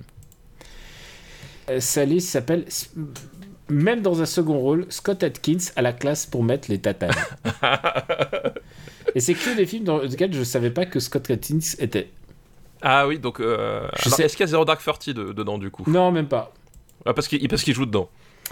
Le premier film de sa liste, c'est Expandables 2. Oui, Expandables 2. Euh, Expandables 2, donc c'est la, la suite d'Expandables, pour ceux qui suivent. Merci, merci. Putain, quelle expertise. Euh, euh, alors, je remercie tous les gens qui donnent au RPU. euh, Patreon.com slash RPU pour cette expertise. Euh, donc le, le principe d'Expandables, c'est on réunit des vieilles C'est gloires. un jeu vidéo, hein, c'est Smash Bros, c'est ça. Alors c'est un peu, c'est le Smash Bros du, euh, du cinéma d'action, effectivement, Euh, puisque voilà, on réunit des anciennes gloires du, du cinéma d'action euh, qu'on avait quasiment jamais vues dans- au cinéma ensemble, et puis on les envoie se taper sur la gueule. Donc euh, Stallone, Statham, Dolph Lundgren, Jet Li, Chuck Norris, voilà, Jean-Claude Van Damme qui fait. Et Schwarzy. Voilà, Schwarzenegger, Mm. euh, Bruce Willis qui est dans le 2. Euh, Enfin, euh, qui- enfin, qui est à peu près réveillé. euh, bah, Bruce Willis, en fait, so- son plus grand fait d'armes d'Expandables 2, c'est conduire une Smart. voilà. Donc euh, ça vous donne un peu le niveau. Euh, Il y a Jean-Claude Van Damme qui fait Jean Vilain, qui est donc le méchant. Euh, voilà. Ah, Euh, non mais je, je blague même pas, c'est vraiment son nom. et c'est celui où il y a le frère Hemsworth. Ils ont pas eu Voilà. le bon. C'est celui où il y a le mauvais frère, Hems- frère- frère Hemsworth. Et donc dedans, effectivement, il y a Scott Atkins qui joue un des, sbires de Jean Vilain. Et le, plus grand fait d'armes de Scott Atkins dans ce film-là, c'est d'avoir un mano à mano contre euh, Jason Statham. Euh, contre Jason Statham. Et je pense que justement, c'est un très bon angle pour aborder Expandables 2 parce que la, la scène de baston entre Scott Atkins et euh, Jason Statham est très représentative du film. C'est-à-dire que c'est une scène de baston euh, filmée avec une caméra, euh, une caméra à l'épaule où on ne voit pas les coups qui sont portés. Euh, euh, Bravo, bravo, très bonne idée. Voilà, Mo- monter n'importe comment, c'est-à-dire qu'à un moment donné, on va, on va filmer les, les- les pieds, on va filmer le dos, mais alors les coups, on s'en fout. Qui est filmé dans le noir complet, c'est-à-dire qu'il n'y a, pas de lumière, on voit pas qui tape sur qui, et qui se, et qui du coup, en fait, tu comprends rien à ce qui se passe, quoi. Et c'est du, c'est complètement gâché parce que pour le coup, euh, pour le coup, euh, Scott Atkins, c'est un artiste martial euh, vraiment exceptionnel. Le faire affronter Jason Statham, qui est un, un monstre de charisme, à minima un monstre de charisme, euh, il y avait un Ma- potentiel malgré, de fou. malgré sa calvitie. Tu, tu, tu oublies de le préciser encore une fois. cette violence, cette violence. Donc voilà, il y, y avait- il y avait un, un vrai potentiel là-dedans, et en fait, euh, la scène est complètement foirée, et tu, et tu vois rien, quoi. Donc, euh, et, et c'est le, le Expandables 2, euh, c'est c'est tout ça, c'est-à-dire que c'est un film incroyablement mal réalisé, mal monté, la photo dégueulasse, à ce, niveau de budget. C'est euh, c'est un scandale en fait. C'est véritablement un scandale. C'est-à-dire que euh, autant le premier, j'aimais pas, euh, mais il avait ses moments. Il était réalisé là- par Stallone et Stallone, au moins, il, il sait faire les petits moments en fait, Stallone. C'est ça, voilà, c'est un, film de petits moments, mais il, il- c'était déjà un film extrêmement mal monté. Là, c'est fait par Simon West. Alors Simon West, on, on l'aime bien parce que il a quand même fait euh, Con Air, donc euh, les, les ailes de l'enfer, mais c'est son meilleur film. Mais disons que c'est un, c'est un coup de bol. Euh, mais ça tient du coup de bol. Parce Là, que, parce que Con Air, c'est surtout euh, c'est Bruckheimer qui, qui est venu et qui lui a dit ce que tu dois faire. Voilà. j'essaie- moi, j'ai toujours eu l'impression, cette ouais. impression. Parce que qu'est-ce qu'il a fait depuis? Euh, Simon West, je crois qu'il a fait, il a fait que des, il a fait que des, il a fait que des, des tâcherons. Il a fait Ah, il a fait Tomb Raider. avec Jason Statham à Las Vegas? Je l'ai pas vu. Joker? Ouais. Ouais, je l'ai vu. dans je Euh, mais mais Et il, a, voilà, il, a fait, des films à regarder dans l'avion. il, il- il a fait, il a fait le Tomb Raider. Enfin voilà, c'est Mm. un, euh, non, c'est un, enfin c'est un vrai tâcheron, euh, Simon West. Et là, là, d'autant plus avec ce, film-là qui est vraiment dégueulasse et qui, justement, c'est, enfin. T'as des, des, des stars de films d'action, t'as des artistes martiaux euh, dans, des, dans des rôles secondaires, voilà. T'as vraiment un potentiel de fou. Et en fait, euh, tu filmes en gros plan, en longue focale, euh, avec une caméra tremblante, où tu vois rien.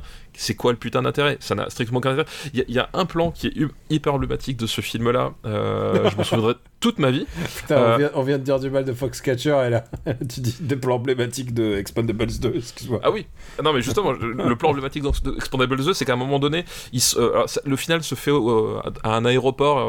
oui, voilà, c'est où- un aéroport et je, je Voilà. me souviens, ils sont tous les, les plus vieux, ils sont genre ils sont sur un ils sont dans un van et, et ils partent presque pas à l'action quoi. Voilà, c'est ça. Schwarzenegger Et donc- et, Bruce Willis, hein, j'entends.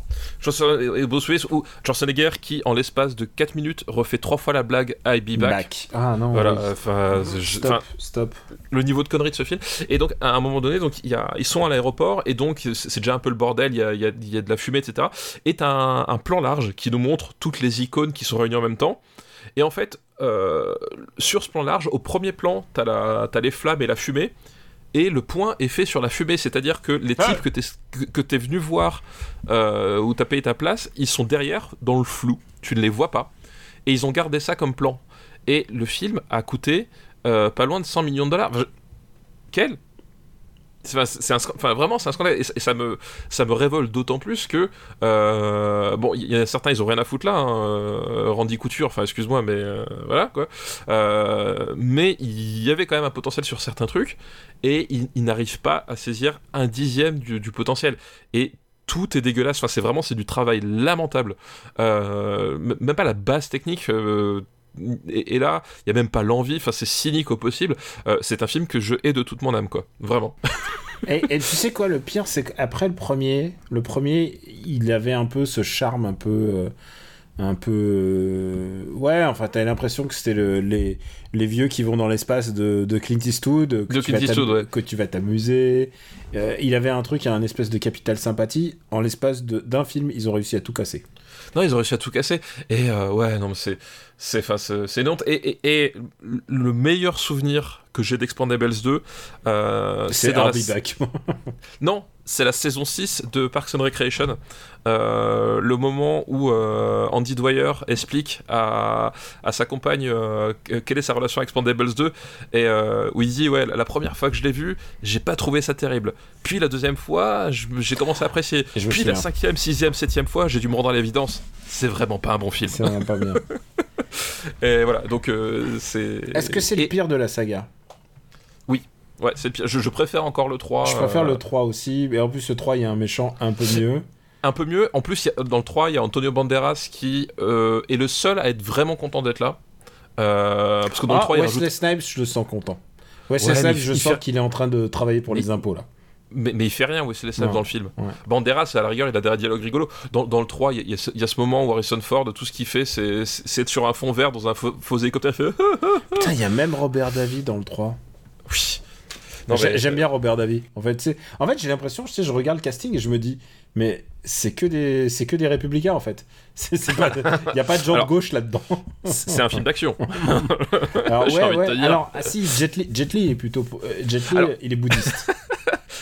Alors Jet Li, il est plutôt de gauche, mais c'est parce que sinon, il est, il est- il est condamné à, à perpétuité dans une prison. Ouais, donc, tu sais que euh, Jet Li est un gros bouddhiste en plus. euh, alors, parle pas des gens euh, mal comme ça. Non mais euh, arrête, il est non mais c'est vraiment un Tony un- c'est un gars tu sais que tu- il y a eu un Tony Leung aussi est un, est un bouddhiste fervent. C'est vrai, mais il y a eu un mort sur le tournage de, de Expandables 2 dans les cascadeurs et, et- Ah, dans les cascadeurs, parce que j'allais dire, visiblement, le chef opérateur est mort aussi. hein, non, mais dans les cascadeurs il y a vraiment eu un mort. Je sais pas qu'est-ce qu'il en est des autres acteurs, mais en tout cas Jet Li il a pris de sa poche et il l'a donné à la famille euh, euh, une énorme somme d'argent euh, à la famille. Tu vois, genre, lui, j'ai l'impression que lui, il est vaguement. il se Et d'ailleurs, ça se voit dans le 2. Hein, on se demande qu'est-ce qu'il fout là. Oui, oui, dans le 2, complètement. il a une scène et il se casse au milieu. Je il se- crois. et il se casse, bah, il- il se casse, au- je crois, dans les 5 premières minutes. Littéralement, il est parachuté hors de l'avion Ouais, ou un c'est truc ça. comme ça. Ouais. Ouais, C'est nul. Et je me suis dit, quand je le vois partir, je me dis, mais revi- re- Jet, non? Trop tard. Trop tard. c'est fini. C'est dommage, hein, parce que lui, il les éclate tous. Ah bah, il les éclate presque, presque tous, sauf peut-être Scott Atkins. C'est le seul qui peut rivaliser. Ouais, mais Scott Atkins, honnêtement, il est pas, il est pas très digne hein, dans celui-là. Non, mais non, il a, il a, il- il- comme dit, sa scène, elle est, elle est gâchée. Enfin, euh, c'est.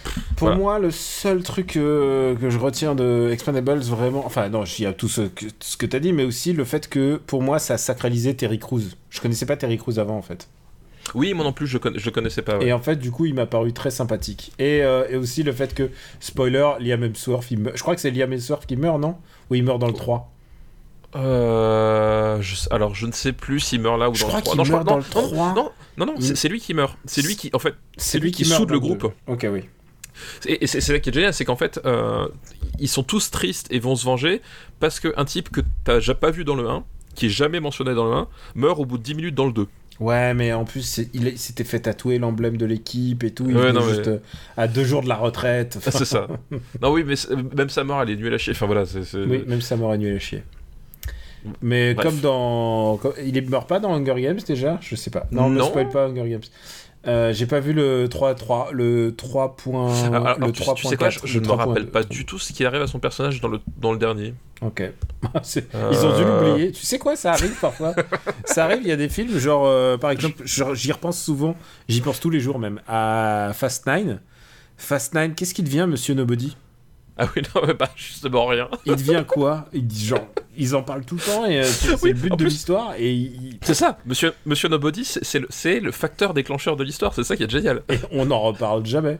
Et ils en ont rien à battre. j'ai envie de me regarder euh, Fast 9 juste pour, euh, pour, pour euh, me remettre ce film dans, dans, le- dans, dans le sang. Parce que c'est la famille, après tout. Oui, c'est presque Bon, la alors, famille. ce film de famille, on le met où? Est-ce que c'est mieux ou moins bien que Mission Pays Basque? J'ai pris un chiffre, j'ai pris un truc voilà. C'est Euh. moins bien que Kickboxer Vengeance. ça. Oui, oui, oui, c'est moins bien. Euh, non, parce que, à la rigueur, Kickboxer Vengeance, euh, Kickboxer Vengeance, au moins ils ont l'excuse que ça, leur- que ça a coûté euh, 2 millions, tu vois ce que je veux dire? Ouais, ça c'est un truc, un- on parle d'un film à 40 On fait millions. pas un soit- film à soit- 100 patates, c'est 100 patates, 100 Expendables millions 2. C'est 100 millions Ah, je, Non. je vois pas 100 millions. Allez, remarque, tu sais quoi? J'ai vu, C'est euh, c'est 100 millions, enfin, et, et j'ai vu Red le- Notice, euh, euh, Red Notice euh, hier soir. Oui. Red Notice donc avec euh, Dwayne Johnson et euh, Ryan Ryan Reynolds. Ryan Reynolds, pardon. Ryan Reynolds et euh, Gal Gadot. C'est un film à deux. Genre, j'ai regardé, c'est entre 180 et 200 millions le budget. Ouais, non, mais. Non, mais euh, ils sont où les 200 millions à l'écran? Ils sont où bah, là, bah, là, là, les 100 millions. Tu vois ce que je veux dire? C'est- ça qui est, qui est drôle, c'est que c'est. Puisque le, le- le focus de la liste, c'est- Scott Atkins, euh, c'est sans doute le film de Scott Atkins, enfin, dans lequel il joue, qui a coûté le plus cher de toute sa carrière, et je pense que c'est l'un de ses pires. Donc, euh, non, au moins Kickboxer Vengeance, ils ont cette excuse-là de, de faire Eh, du Je film fait coché, quoi. Scott Atkins hein, pour toi. hein, Non, mais alors, là, là, je suis touché. Là, je suis vraiment touché. Euh, non, mais c'est. euh, en toute je, honnêteté, je pense que c'est vraiment ça. Je pense que c'est moins bien que, que Dark je Tower. préfère la tour sombre. hein. Je pré- J'allais dire Dark Tower, euh, c'est Je, mieux. je préfère la tour sombre. euh, Je crois que Je, Green... ah, je pré- je préfère euh, The Last Night en fait. hein. Et je préfère Last Blood en fait. Au moins Last Blood, euh, Rambo Last Blood, euh, il y a du gore débile rigolo. Là, il y a même pas ça. C'est un, un, un putain de Ouais, film. c'est- euh, c'est au-dessus d'Explique. Pixel, c'est pas possible. Ouais, allez, entre, entre Rambo Last Blood et Parce que Pixel. Pixel, c'est vraiment, vraiment l'horreur- je, suis d'accord. Mais voilà, tu vois, tu vois où est-ce qu'on en est quoi. C'est euh, non, c'est horrible. Expandables 2. Eh bien, écoute, deux, euh, voilà, Expandables 2, unité spéciale. Le deuxième film, c'est Grimsby, agent trop spécial, et je ne savais pas qu'il avait joué dans Grimsby. Ah, moi non plus. Alors, il doit vraiment jouer un. Il doit jouer un rôle, euh, homme de main. hein. Oui, oui, je, je pense. Ouais. Bah, tu sais, c'est comme il a. Je pense savoir quel est le troisième film. Ah, euh, bah écoute, on verra, on verra.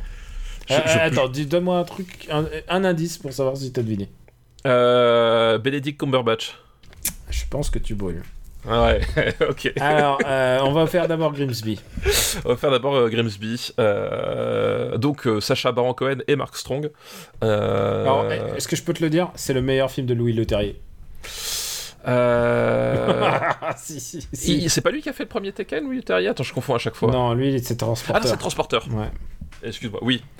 Euh, Oui, ça doit pas être loin d'être son meilleur film. Mais j'aime bien, j'aime bien son Hulk. J'aime bien son Hulk, mind you. Et j'ai souvent dit. Quoi Je-. J'aime pas son Hulk. Et, et j'ai souvent dit que j'ai un bon, un bon feeling pour le choc des titans. Ouais, non, mais- voilà, non, mais ça, ça- Vous voyez de quel cinéma on parle, quoi. Ah, alors, ouais, mais je pense que ça, objectivement, c'est son meilleur film. Euh, je pense aussi. euh, Dans quel autre film euh, Vas-y. Dans quel autre film voit-on Sacha Baron Cohen et Mark Strong se cacher dans le vagin d'un éléphant? Voilà. Voilà, voilà. Mais on- en plus, on avait déjà- parlé, je crois, en fait. Tu crois? On l'a classé? Non, non, non, on l'a pas classé, mais on en avait déjà évoqué, et je crois que c'est à la suite de ce dialogue-là que j'ai vu le film. Et alors, est-ce que t'as été content? Euh, plus que pour Expandables 2. Ah bah c'est sûr. Non, honnêtement, euh, honnêtement, je dois beaucoup de choses à ce film. Je pense que Ah l'être que je suis aujourd'hui. euh, Non, plus sérieusement, j'ai vu, j'ai vu, j'ai vu ce film juste. je vais être, je vais être franc, j'ai vu juste après un deuil. Et, euh, et j'étais avec mon petit neveu, et donc qui en un, un deuil familial, et je lui ai dit viens, on va voir ça. Et tu sais quoi Je crois que le cinéma peut guérir les, les choses, et honnêtement, c'est le film qu'il me fallait ce soir-là. C'était, on a passé la meilleure soirée de notre vie avec mon neveu. Et alors pour expliquer euh, ce qu'est Grimsby, en fait, c'est l'histoire de deux frangins qui ont été séparés à la naissance. Et euh, et il y en a un, Un peu comme toi et Benjamin François. euh, ouais, il y en a un qui est euh, plutôt beau gosse et qui se la joue et qui est agent secret, et l'autre qui est un, un alcoolo hooligan d'une d'une comment il s'appelle d'une banlieue d'une banlieue vraiment dégueulasse anglaise. Et il a sa meuf qui s'appelle euh, qui enfin je sais plus comment elle s'appelle mais qui est jouée par Rebel Wilson. Et ils ont 11 enfants et c'est vraiment genre la, la ligne du métier et par le plus grand des accidents leur destin se recroise. Voilà, c'est Oui. bon Ouais. Non, oui, non, mais voilà, Et au bout d'un moment, il, bah, il se lance à la poursuite d'un grand méchant et ils se retrouvent, euh, ils se retrouvent tous les deux euh, obligés de faire, euh, de faire alliance alors que voilà, ils se, voilà. Et du coup, en fait, c'est une espèce de truc d'agent secret qui sont en train, c'est les frères Grimsby, quoi. Ils, ils sont tous les deux, ils deviennent tous les deux agents secrets de fait. Et il leur arrive que des emmerdes qu'on peut imaginer les pires emmerdes qui arriveraient à imaginer Borat, mais, mais qui, qui est agent secret en fait. Et quand je dis qu'ils sont obligés de se cacher dans le vagin d'un éléphant, c'est vraiment ce qui se passe. Et quand je dis qu'ils se cachent dans le vagin d'un éléphant, c'est qu'ensuite il y a un autre éléphant qui arrive. Et euh, se- c'est un film où il y a des cum shots d'éléphants. C'est débile. Voilà. Et c'est pas le truc le plus débile. Il y a. hum, il- C'est un des premiers films qui se moque de. Alors évidemment, c'était avant son élection, maintenant euh, de, de Trump. Puisqu'il y a, il y a Trump qui apparaît. Il y a beaucoup de vannes sur le, le gamin à lunettes de. Comment il s'appelle Si je me souviens bien de Harry Potter là.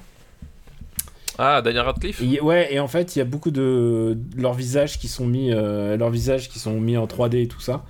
Honnêtement, c'est vraiment un des films les plus drôles de, de, de toute la liste. Je pense que ça va être un des films les plus drôles. Voilà, je, je vous recommande ce film chaudement. C'est un des, un des meilleurs films de tous les temps. Voilà. Et toi, qu'est-ce que Euh, tu penses? Bah, t'as bien résumé. Je, voilà, c'est, c'est- ça fait partie quand même de ces films euh, parodiques américains euh, avec. euh, c'est même plus des gros sabots à ce stade-là. C'est. Ils se mettent des fusées dans le cul quand même. Non mais oui, non mais c'est voilà.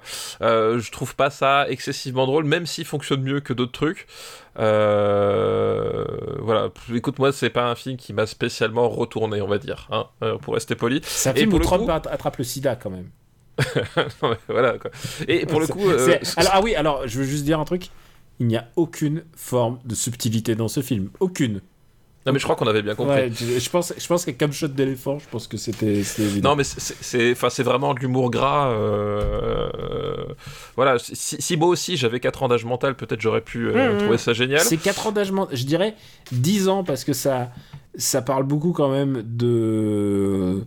Bah, de misère, de misère, de, mi- c'est de misère. Bah, le, là, le, le personnage de Sacha Baron Cohen, c'est vraiment, c'est vraiment, c'est horrible. hein. Le- l'endroit où il vit, c'est d'une telle, c'est crade. Enfin, c'est genre, c'est vraiment dégueulasse. Oui, ça s'appelle l'Angleterre. Ouais, enfin c'est l'Angleterre, euh, vraiment.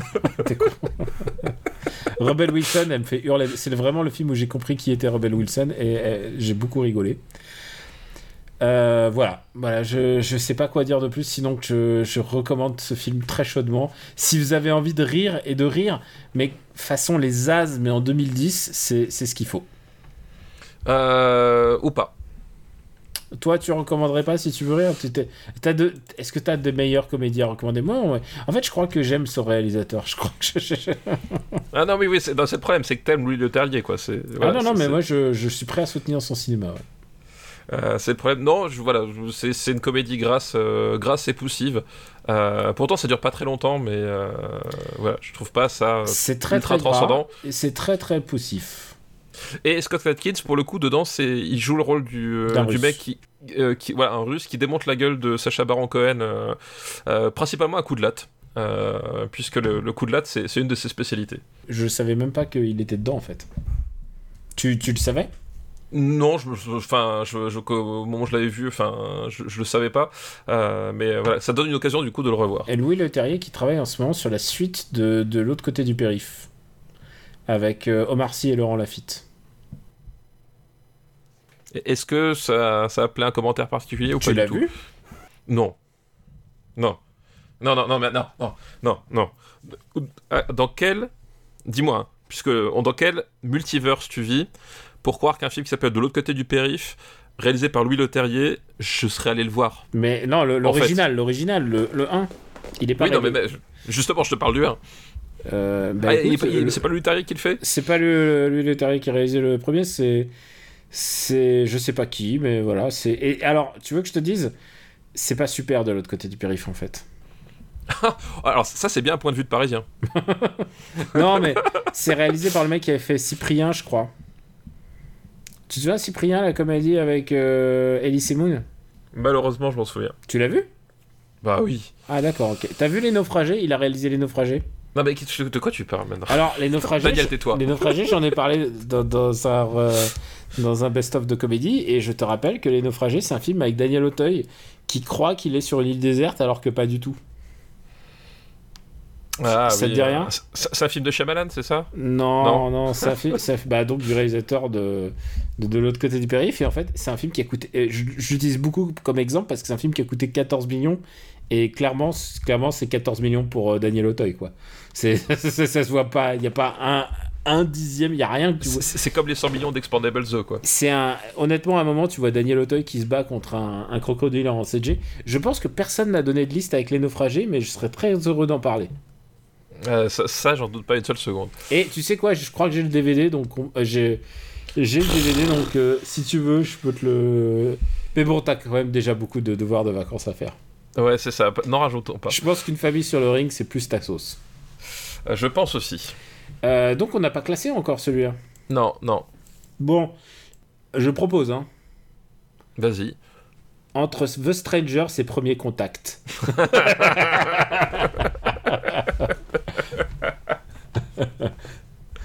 Je veux bien Euh. entendre sous Whiplash, parce que Whiplash, c'est quand même pas mal. Quelle arnaque. Moi, je Quelle veux pas, je veux pas exagérer, hein, mais euh, Oui, c'est ça. ouais, je, je veux rester de- dans des proportions. je euh, veux pas, l'en- je veux pas en entendre parler euh, sous des dopes comme euh, le stratège, tu vois, par exemple. Ouais, c'est ça. Ou, ou Drive ou des merdes comme ça, quoi. Mm. Euh, non, plus sérieusement. Alors, je te dis très sérieusement. hein. Genre, admettons que j'ai pas un rapport très très passionnel avec ce film. Je pense que c'est au moins aussi drôle que la grande aventure Lego.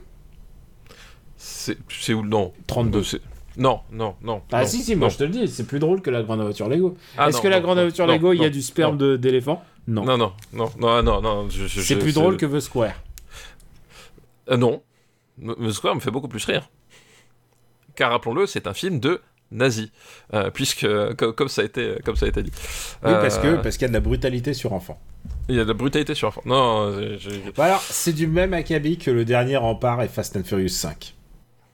Non, non, non. Tu, je, moi, je, je le, donc tu, je, je le vois pas au-dessus de Foxcatcher déjà.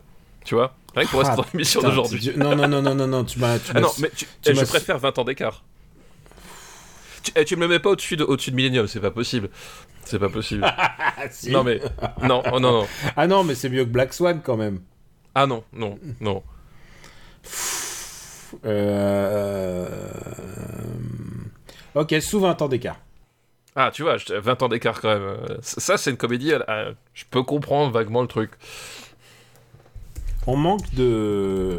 Ça s'écrit comment Grimsby? Euh, G-R-I-M-S-B-Y, j'imagine?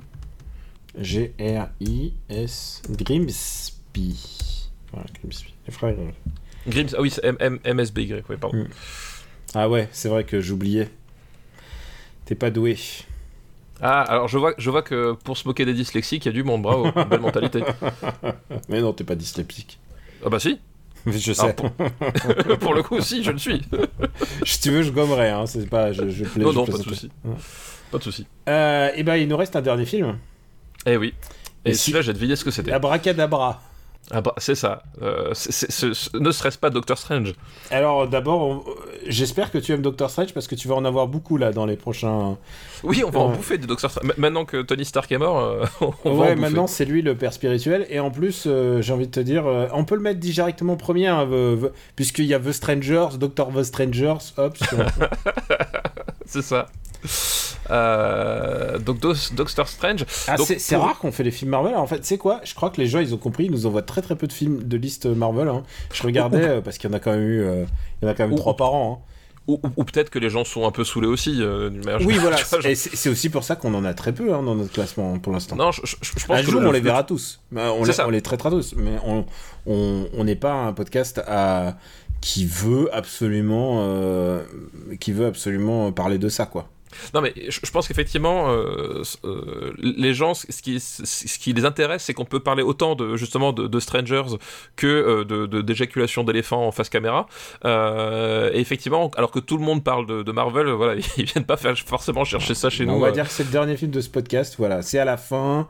C'est une petite sucrerie pour ceux qui aiment Marvel, mais voilà, vous vous sentez pas obligé. Si vous avez le Marvel euh, le Marvel fatigue, comme on dit, euh, vous n'êtes pas obligé de, nous écouter. Cependant, ça serait con parce que c'est peut-être un des plus valables. Et, pour euh, resituer du coup la thématique de la liste, donc qui est Scott Atkins, le, génial Scott Atkins, il, incarne un des sbires du, de Mads Mikkelsen. En fait, je sais pas si tu te rappelles la scène où ils sont à New York où ils essayent je vois très bien quand ils rentrent dans la maison et qu'il y a trois personnes qui, qui lui sautent dessus. Je vois très très bien c'est celui qui est expédié dans le désert, en fait. Ah, d'accord. Euh, c'est ce personnage-là. Euh, c'est bien fait pour sa gueule. Quelle méchanceté. Ouais, mais attends, mais attends, mais il fallait pas s'en prendre à Benedict Cumberbatch. Donc, Doctor Strange, euh, qui est donc un. Est-ce qu'on a besoin de résumer les Marvel? Tout le monde les a vus. Oh, tout le monde les a vus, ouais. Tu sais quoi, il y a un truc que je trouve assez fou avec Doctor Strange, c'est quand même un personnage que j'adorais quand j'étais gamin, mais jamais je me serais imaginé qu'à 40 piges, je, je verrais Doctor Strange sur, sur grand écran et que ça deviendrait un personnage mainstream que les gens vont voir au cinéma quoi. Ça je je pouvais pas croire que le personnage de Stanley et Steve Ditko ça deviendrait ça. Et, et eh ben, écoute, comme quoi tout est possible. Alors que quand même il a un truc un peu baroque avec euh, euh, l'œil d'Agamotto, enfin tu vois c'est quand même c'est quand même un personnage qui a ses amulettes et tout ça, euh, sa cape. Bah, alors... Bah juste, justement, c'est un peu le truc de, de Marvel, c'est que même les trucs, c'est même les trucs baroques le sont jamais très très baroque en fait. Euh, c'est quand même toujours ramené à une, espèce de, euh, de, de, de, pragmatisme, voilà, un peu un peu médian qui, qui, traverse tous les films Marvel quoi. Euh, et là pour le coup effectivement, c'est un film en fait où tout ce côté un peu baroque délirant, tu ne le vois que par par intermittence, quoi, on va dire. Alors, à l'époque, je me souviens que quand, quand j'ai vu les premiers trailers, et même quand je suis sorti du film, en fait, j'ai regretté un peu. Alors, je connaissais pas Scott Derrickson, euh, visiblement qui a d'ailleurs euh, rompu les liens avec euh, Marvel pour des raisons, pour des raisons, comment on dit, créatives. mais moi, je me disais, ah, en fait, ce qu'il aurait fallu peut-être pour, pour Doctor Strange, pour rendre la, la folie de Doctor Strange, parce que c'est un peu fou hein, en BD, il aurait fallu un combo genre Guillermo del Toro, avec euh, avec avec Jodo. Tu vois, Jodorowsky, Guillermo del Toro, ça aurait été un, ticket que je trouvais pas mal. Et finalement, en fait, il y a par rapport. Et, finalement, c'est pas si mal. Quoi. Finalement, le réalisateur de, de Le jour euh, où la Terre s'arrêta, le remake, c'était l'homme de la situation. C'est vrai, il y a aussi ça. Hein. C'est le. Ouais, ah, le pauvre. Bah, le pauvre. En fait, c'est un peu la limitation que, que moi j'ai avec le film. C'est-à-dire que, euh, effectivement, donc, Doctor Strange, euh, neurochirurgien connard, qui d'un seul coup se découvre qu'on peut être autre chose qu'un connard euh, après avoir perdu les mains dans un accident, a des pouvoirs magiques et il peut courber Ah, l'espace-temps, des etc. mains, après avoir perdu l'usage des mains. Oui, l'u- l'usage des mains. C'est un truc d'ailleurs sur lequel Marvel est revenu. hein. Maintenant, il a des mains normales, hein, tout va bien. Alors, Est-ce qu'il peut repratiquer la neurochirurgie? Parce Oui, que c'est oui, ça le fond du il truc. repratique la neurochirurgie dans le monde, dans le monde Marvel, pas de problème. ah, sauf, après- que, ap- sauf que, alors, je, spoiler, en ce moment, il y a un comics qui vient de sortir qui s'appelle The Death of Doctor Strange, et où au premier, premier épisode, il meurt. Et voilà, Ah. c'est un coup de. Bah, Donc voilà. au, au moins, tu, peux- tu, tu peux pas dire que t'as as été divulgaché. hein. C'est dans le titre quand même. C'est dans le titre, mais alors après, euh, évidemment, il y a évidemment des twists, puisque les morts de personnages dans le monde Marvel, rappelons-le, sont... ne meurt jamais vraiment. Ah, c'est des petits passages à vide. ça, ça, ils, ils sont partis se- s'entraîner sur Namek. C'est un peu. Non, mais c'est littéralement ça. Et en fait, je, vous le dis, hein, c'est à la fin du premier numéro d'une série qui en compte 6. ou 5, 5 ou 6. Le premier numéro, il meurt, donc il, se dit Ah, mais qui c'est qui m'a tué La voix off et tout ça, machin.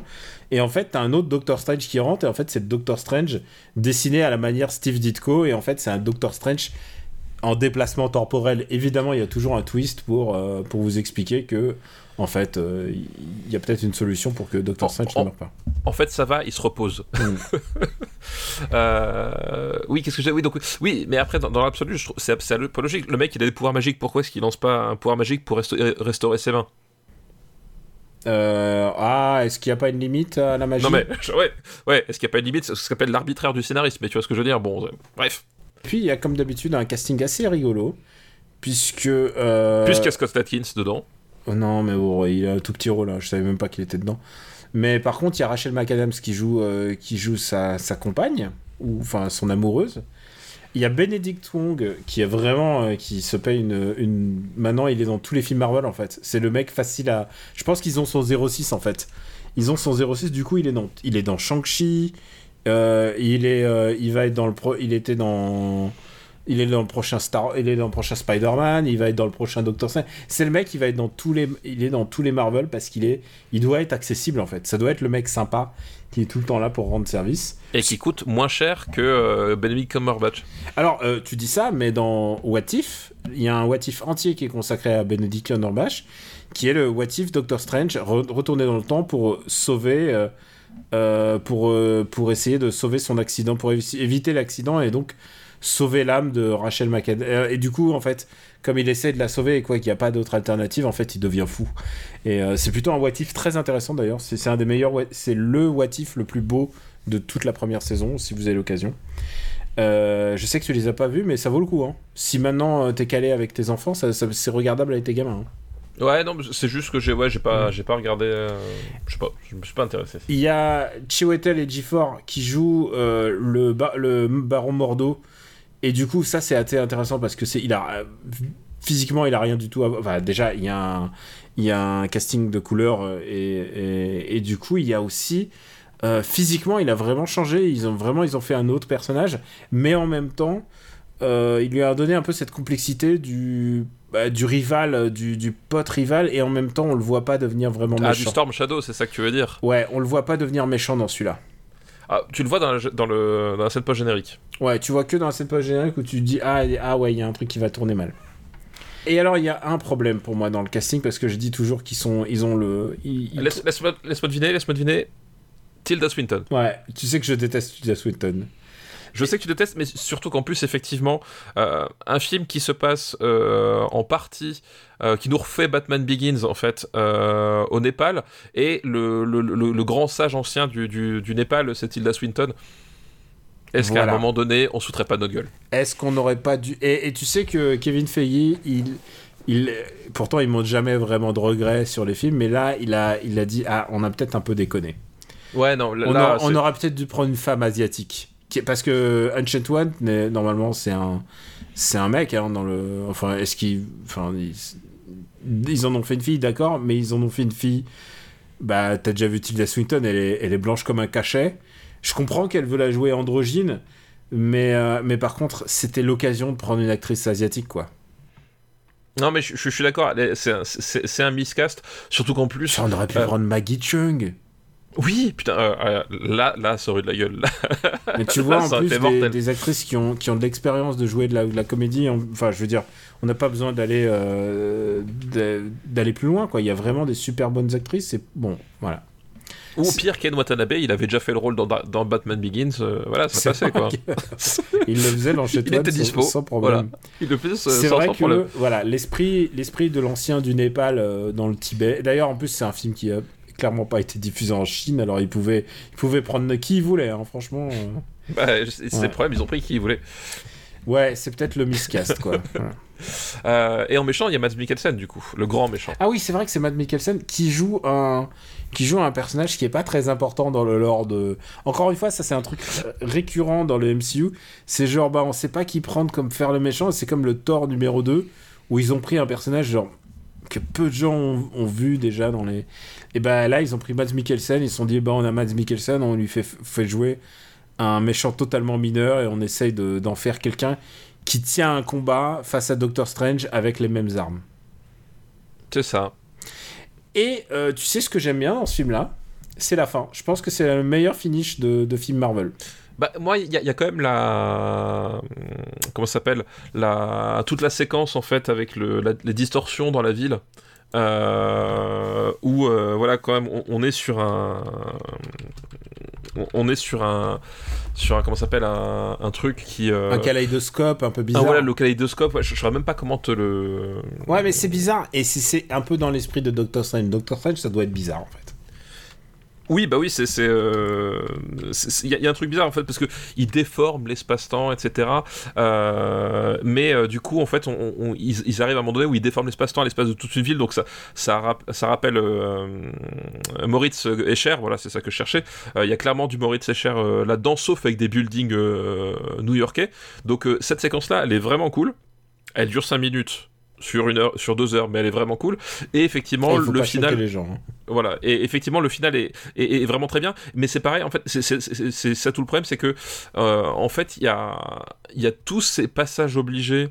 Euh, toute cette espèce, cette espèce d'uniformisation euh, Marvel qui fait qu'en fait les idées vraiment cool elles sont exploitées euh, bah voilà 5 minutes par-ci 5 minutes pour le final. Euh, le voilà le fight à Hong Kong est, euh, est un peu sympa aussi. Alors voilà moi vois... je pense que le fight à Hong Kong c'est même un des meilleurs fights de, du monde Marvel parce qu'en fait c'est un il rebondit il twist la formule Marvel qui en général la formule Marvel c'est tout explose, il y a une forteresse volante, si possible, et elle vient, elle va venir se scratcher, et ça va être le chaos, et tout va être détruit. Alors que quand ils arrivent à Hong Kong, en fait, tout est déjà détruit. Et, leur et but, ils remontent le temps, en fait. Et leur but, c'est de, au fur et à mesure, remonter le temps pour essayer de corriger euh, le problème. Et du coup, le, le, fight final est en fait une baston oratoire entre Doctor Strange qui reboot le temps 8000 fois, 9000 fois, on sait pas ouais, combien, ça, voilà. on, on, sait pas exactement, on sait pas combien de fois il le fait, mais au bout d'un moment, Dormammu, il en a ras le cul et il fait wow, qu'est-ce qui c'est quoi ton En fait, problème il est relou. c'est ça. En fait, il est trop relou. En fait, et, et du coup, il, au bout d'un moment, il en a ras le bol et il lui fait et, et on sait pas combien de fois il meurt, hein, de, peut-être des milliers non, de non. fois. Non, ouais. voilà, de, des milliers de fois en fait. Enfin, la, la, scène est vraiment drôle parce qu'effectivement, il, il, arrive et, euh, et lui montre en fait qu'il a le pouvoir puisque en fait il peut revenir tout le temps même et donc il passe son temps à mourir, à mourir et qu'en fait ils sont dans un dans une bulle dans un truc dans une, dans une boucle temporelle inextricable en fait. Mmh. Euh, et, euh, et, non, et c'est ça le truc, c'est qu'en fait, je trouve la, la, justement la fin vraiment réussie. Euh, et ça change, ça change un petit peu de la formule voilà. Marvel. C'est pour ça que mais, je trouve que celui-là est plus intéressant. Et, mais le problème, c'est qu'il y a tout ce qu'il y a avant. Et en fait, il euh, y, a, y, a, ce souci-là qu'en fait, euh, je sais pas si tu es d'accord avec moi, mais sur toute la première moitié du film. Bah, c'est une origin story. Bah, c est, c est, et surtout, euh, Stephen Strange, ben. c'est Tony Stark en fait. Il est écrit exactement de la même façon. Et il le joue un peu pareil, c'est-à-dire. Il joue pareil. Il, il, a le même putain de book. Enfin, tu vois, au bout d'un moment, euh, au d'un moment, cette histoire-là, on, on c'est bon, on la connaît. Ce que je veux dire, c'est que euh, tu passes toute la première moitié du film là-dessus. Alors qu'il n'est pas vraiment comme ça dans, la, dans le comics, il, il, le devient avec le temps, mais au début, euh, c'est quand même juste un mec hautain, quoi. Ouais, et, et là, enfin là, c'est pas, on... pas, un snarky guy, mais le snarky guy, c'est devenu, c'est arrivé avec. Euh, avec Tony Stark, avec euh, Robert Downey Jr. Robert Downey Jr. Ce ouais, que je trouve qu'il a, il a, il fait un travail intéressant, euh, Cumberbatch, c'est que avec ses mouvements de main, il essaye de faire des mouvements de main qui sont très différents de ce que fait euh, Tony Stark. Tu sais, par exemple, il essaye de. Quand il appelle les nanomachines et tout ça, il- lui, il fait des vrais mouvements de bras qui ressemblent un peu à, à un truc un peu Sentai. Et lui, il essaye de, de. Il y a un truc de maniérisme des mains, et je trouve qu'il s'est cassé le cul à essayer de faire quelque chose d'inté- d'intéressant. Il y, a- il y a ce meme en fait de la chute de, de Benedict Cumberbatch sur fond vert en fait. Euh, Ah, je, sais pas pas si tu je sais pas si tu l'as vu en fait où la- la- une scène où à un moment donné il tombe et euh, on a récupéré le l'extrait euh, en pré-production et tu le vois juste faire du surplace en agitant les bras comme ça sur un fond vert et puis les, les mecs qui remplacent le fond vert par n'importe quoi. Et- C'est dégueulasse, mais ouais. c'est- dégueulasse mais c'est très drôle. Euh, Après, tu sais quoi euh, on a- euh, pff, Ça change. pff, moi, depuis que j'ai vu Harrison Ford face à un homme, à un homme tu vois, je. Enfin, tu vois ce que je veux dire. Euh, Harrison Ford, euh, un homme qui joue un chien, euh, voilà. c'est ça. Mais ouais, non, mais tout le problème, c'est ça, c'est qu'en fait, il y a toute la première heure qui, euh, qui est franchement sans intérêt. Ensuite, on a une demi-heure où, enfin ils commencent mettent en place le truc, et puis finalement, t'as que les 20 dernières minutes où le, concept même est, exploité. Et, et ça, c'est vraiment un truc que je trouve à chaque fois super bizarre, c'est que tu, tu sens à chaque tu sens le, en fait le potentiel du personnage comme on l'a dit lors de la scène qui fait qui, qui fait penser à euh, qui fait penser à Escher euh, lors du final effectivement qui, qui est une espèce de, de, de, de joute oratoire où, euh, où les mecs ils comprennent que voilà ils, ils sont coincés etc euh, t'as ce potentiel là mais c'est exploité 10 minutes sur 2 heures et Ah oui, ça, sens- reste, ça reste quand même un film de deux heures et quelques. c'est ça voilà et, et tu, et tu sens tout le tout le cahier des charges Marvel qui dit non non ah non, non, non. j'ai été méchant, c'est moins de deux heures. Ah oui oui je crois qu'il fait un peu moins ouais. Ouais, mais Mais c'est- tu- c'est c'est déjà, j'ai envie de le remercier. hein. Tu, tu, tu, tu sens voilà tu sens tout le cahier des charges Marvel qui fait non d'abord on fait ça on fait ça on fait ça on fait ça on fait ça. Et puis après bah s'il vous reste un, s'il vous reste 5 minutes vous faites ce que vous voulez. Et en fait euh, et en fait voilà. Et le fait est qu'effectivement Scott Derrickson enfin on, on l'a dit c'est euh, le jour où la Terre s'arrêta qui est un film que nous détestons à Super Ciné Battle Il est hein, très très mal classé euh, devons nous le rappeler je sais plus alors les- c'est les années 2000 euh, attends où est-ce qu'il est? Sur les années, années On 2000 va tout en bas, tout en bas, tout en bas, tout en bas. il est tout, en tout, bas. tout, tout en bas voilà Il il, est- est 336e 336e, s- sous thème, mais au-dessus d'Astérix et Jeux Olympiques. Voilà, c'est un mec qui a fait un des pires épisodes de Hellraiser, parce que j'ai vu tous les Hellraiser. Enfin voilà, c'est- clairement pas l'homme de la situation. Enfin, il a été aussi pris pour ça, Scott Derrickson, c'est que euh, chez Marvel, on n'aime pas forcément euh, les réalisateurs qui ont trop de personnalité. hein. D'ailleurs, euh, on, on parle de Doctor Strange et des réalisateurs avec des personnalités, mais euh, les types, ils ont quand même euh, engagé Sam Raimi pour faire le prochain Doctor Strange, et on a appris là qu'en fait, ils allaient partir pour 6 à 8 semaines au moins de reshoot. Alors, Et alors oui, alors d'abord, on- c'est ce qu'on a entendu, mais après, il y a un truc qu'il faut savoir. Ah non, que- c'est parce qu'on a entendu. Ça, c'est l'annonce officielle. C'est que les reshoots, c'est un truc classique. Oui, non, mais non. Souvent, t- très souvent, ils font 4 à 5 semaines, 6 semaines de reshoot. C'est, ah, ah non, pas, ah non, pas, pas forcément 6, pas forcément 6 ou 8, non, je- pas dans des proportions. Et attends, 6 ou 8 sur un c'est des tournages qui font qui font entre 12 et 14 semaines, c'est de la moitié du film que tu retournes. Euh, quand, quand des reshoots prennent la moitié du temps, c'est pas forcément hyper bon signe. Ouais, écoute, on, oh, ben, on sait pas. On- Ouais, encore sait une pas, fois, mais- là, on, on suppute. Alors que nous, on grave dans le marbre. Euh, on peut Non, pas, mais ce, ce que je veux dire, c'est comme par hasard, c'est comme par hasard, le tournage où on va faire 8 semaines de, re- de reshoot, c'est celui avec Sam Raimi. C'est pas celui avec Scott Derrickson, tu vois ce que je veux dire? Ouais, ouais, je peux comprendre. Mais après, là, encore Tu vois, c'est- c'est- on parle quand même de, de, de, de, licence où à un moment donné, ils ont engagé Edgar Wright pour faire du Edgar Wright. Il fait du Edgar Wright, on le fait. Ah bah non, c'est trop du Edgar Wright, tu dégages. Je veux dire, le- le- l'histoire, on là, la encore, connaît on déjà. su- là encore, on suppose. hein. Oh, non, on suppose pas. Non, avec Edgar Wright, c'est pareil, on suppose pas. Non, ça c'est. sans doute ce qui s'est passé. Mais, euh, mais comme, comme il, a, il s'est tué et tout le monde c'est un peu. C'est aussi ça, hein, c'est que ces mecs-là veulent pas se fâcher avec Disney. Bah, c'est surtout qu'ils ils- ils ont dû, ils ont dû avoir des, des, des, des, des contrats de, de NDA en fait. Euh, c'est aussi simple que ça. C'est que euh, de la Ah, même façon surtout, qu'on verra. surtout lui qui a été viré avant. Oui. Surtout quand t'as été viré avant, ouais. Bah, il, avait fait toute la post-prod, enfin toute la pré-prod, et tout, tout le travail de préparation, le, le- une partie du storyboard. Enfin voilà, il avait. Moi, je suis assez confiant sur celui de Sam Raimi. hein. Euh, bah, pff, moi, je, moi, je, pense, je pensais dès le départ que c'était une mauvaise idée. Parce que s'il y a bien. Enfin. S'il y a un réalisateur qui avait plus envie de faire de, de films depuis un moment, parce que ça fait un moment qu'il en fait plus, tu reviens et euh, tu te dis, ouais, je vais pouvoir faire mon film, et tu vas dans la seule compagnie qui est réputée pour justement ne pas te laisser faire ton propre film. Euh, je vois pas vraiment ce qui a ce qui empêchera pas le film d'être euh, d'être éventuellement correct mais euh, tu vois c'est pas c'est de la même façon qu'on n'aura jamais le montage initial de, de Rogue One en fait euh, Ouais, mais Rogue One, c'est carrément le script qu'il faut, il faut reprendre, quoi. Enfin, euh, Ah non, non, non, mais Rogue One, c'est pas ça. Rogue One, ils ont tourné le film, et pareil, ils ont fait 6 à 8 semaines de, de reshoot, euh, et, et honnêtement, moi je le redis encore, Rogue One en l'état, je trouve que c'est pratiquement l'un des meilleurs Star Wars qui soit sorti. Euh, mais tu, tu, tu vois les différences d'intention, ne serait-ce que Mais même euh, le entre trailer- film final. Même le trailer, il y a des séquences que tu vois pas dans Ah, le. mais il y a- y a- dans, dans le trailer, t'as des morceaux entiers et même le, la tonalité, etc. T'as des euh, voilà et on verra jamais parce que euh, Ah bah, parce que dans ce cas-là, tu parles de Solo. Et Solo, c'est carrément le film. Ils ont arrêté le tournage, et ils ont tout retourné. C'est ça, ils ont, ils ont tout retourné.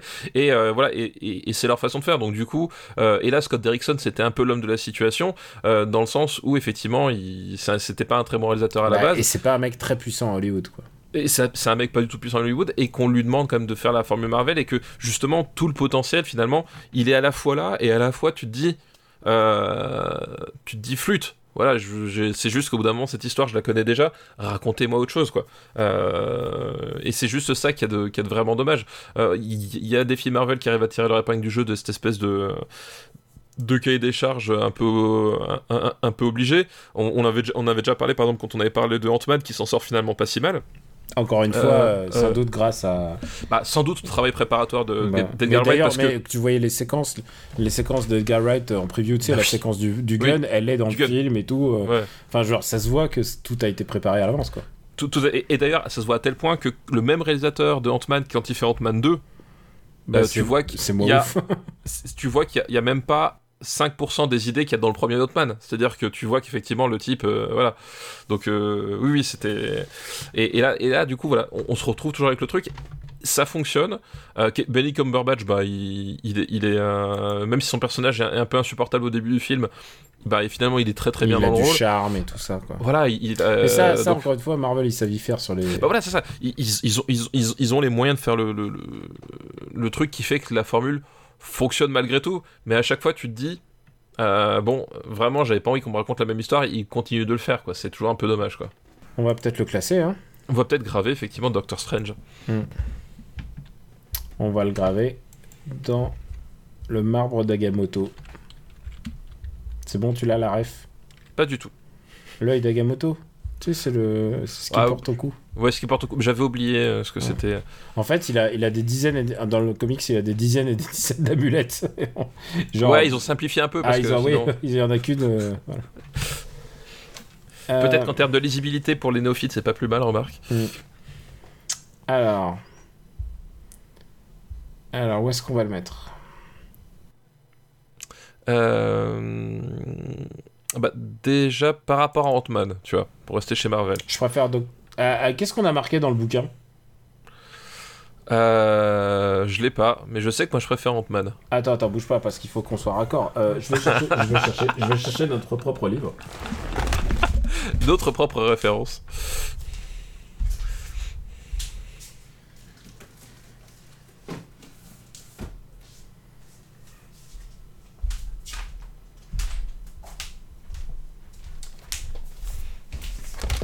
Salut, c'est moi qui ai le bouquin. Euh, T'as occupé les gens pendant ce temps-là? Pas du tout. Je veux juste dire, j'ai pas encore retrouvé la page, mais par contre, euh, moi je préfère euh, Doctor Strange pour une simple raison, c'est que je... Putain, mais c'est les jouets de mon fils qui se dé... Hop là. Mais ouais, en fait, il met tous ses, les, les, les voitures en panne, enfin en panne, où il n'y a pas de pile, il les met sur mon bureau, donc euh, j'ai plus... J'ai 1, 2, 3, 4, 5, 8 voitures qui parlent sur mon bureau. Alors moi, je- avant de voir le, le résultat, je veux te dire un truc, c'est que euh, c'est que je préférerais presque Doctor Strange parce que je trouve que le combat est plus mémorable et les personnages sont plus mémorables. Alors que, est-ce que tu te souviens comment s'appelle le méchant dans Ant-Man? Bah, euh, je m'en souviens pas non plus de Doctor Moi, Strange. moi, je m'en souviens, mais, mais tu- personne se souvient que c'est Yellow Jacket, quoi. Ouais, non, mais ça, ça mais dans les deux cas, tu pas. Moi, je trouve les personnages plus attachants chez, chez Ant-Man. Je trouve que la, dynamique entre le, entre le, le- le vieux Ant-Man et, le, et, et- et le nouveau Ant-Man est plus sympa que que Benedict Cumberbatch qui, qui, qui fait euh, Ah, mais pourquoi j'ai pas tous mes pouvoirs tout de suite? Alors, premier dans notre bouquin, c'est Iron Man 3. Ouais, jusque Le- là, je suis d'accord. Bah, J'espère que tu l'as écrit. le deuxième, c'est Captain America 2, le soldat de l'hiver. Ok, Le troisième, c'est Iron Man tout court. ok, Le quatrième, c'est Avengers 1. ouais. Et le cinquième, c'est Ant-Man. Je sais. Eh ben, c'est Ant-Man. Donc, donc, tu vois, il va mécaniquement en dessous. D'accord. Sixième, c'est Captain America The First Avenger. Et donc, septième arrive Doctor Strange. Mais je Ah, pense bah, voilà. qu'il est septième à cause des défauts qu'on a mentionnés, c'est-à-dire que bah pff, beaucoup d'origin story quand même. Ouais, c'est ça. C'est globalement. Après, il y a une vraie dynamique quand il arrive enfin et qu'il est en train de se former et qu'il y a une dynamique avec Benedict Wong, c'est plutôt cool. Mais pour y Oui, non, mais- arriver, c'est une heure. T'as une heure. Oui, c'est ça, voilà. C'est ça. C'est la, la- la première heure, oh, c'est. euh, euh, Enfin, tu t'en fous en fait. Mm. Enfin, pourtant, on aime bien la montagne et tout ça, mais ouf, on a. Ouais, ouais, c'est. Ça apporte rien quoi. Où est-ce qu'on le mettrait alors du coup C'est au-dessus de. Ah, Est-ce que tu. Moi, je préfère Fast and Furious 5 quand même.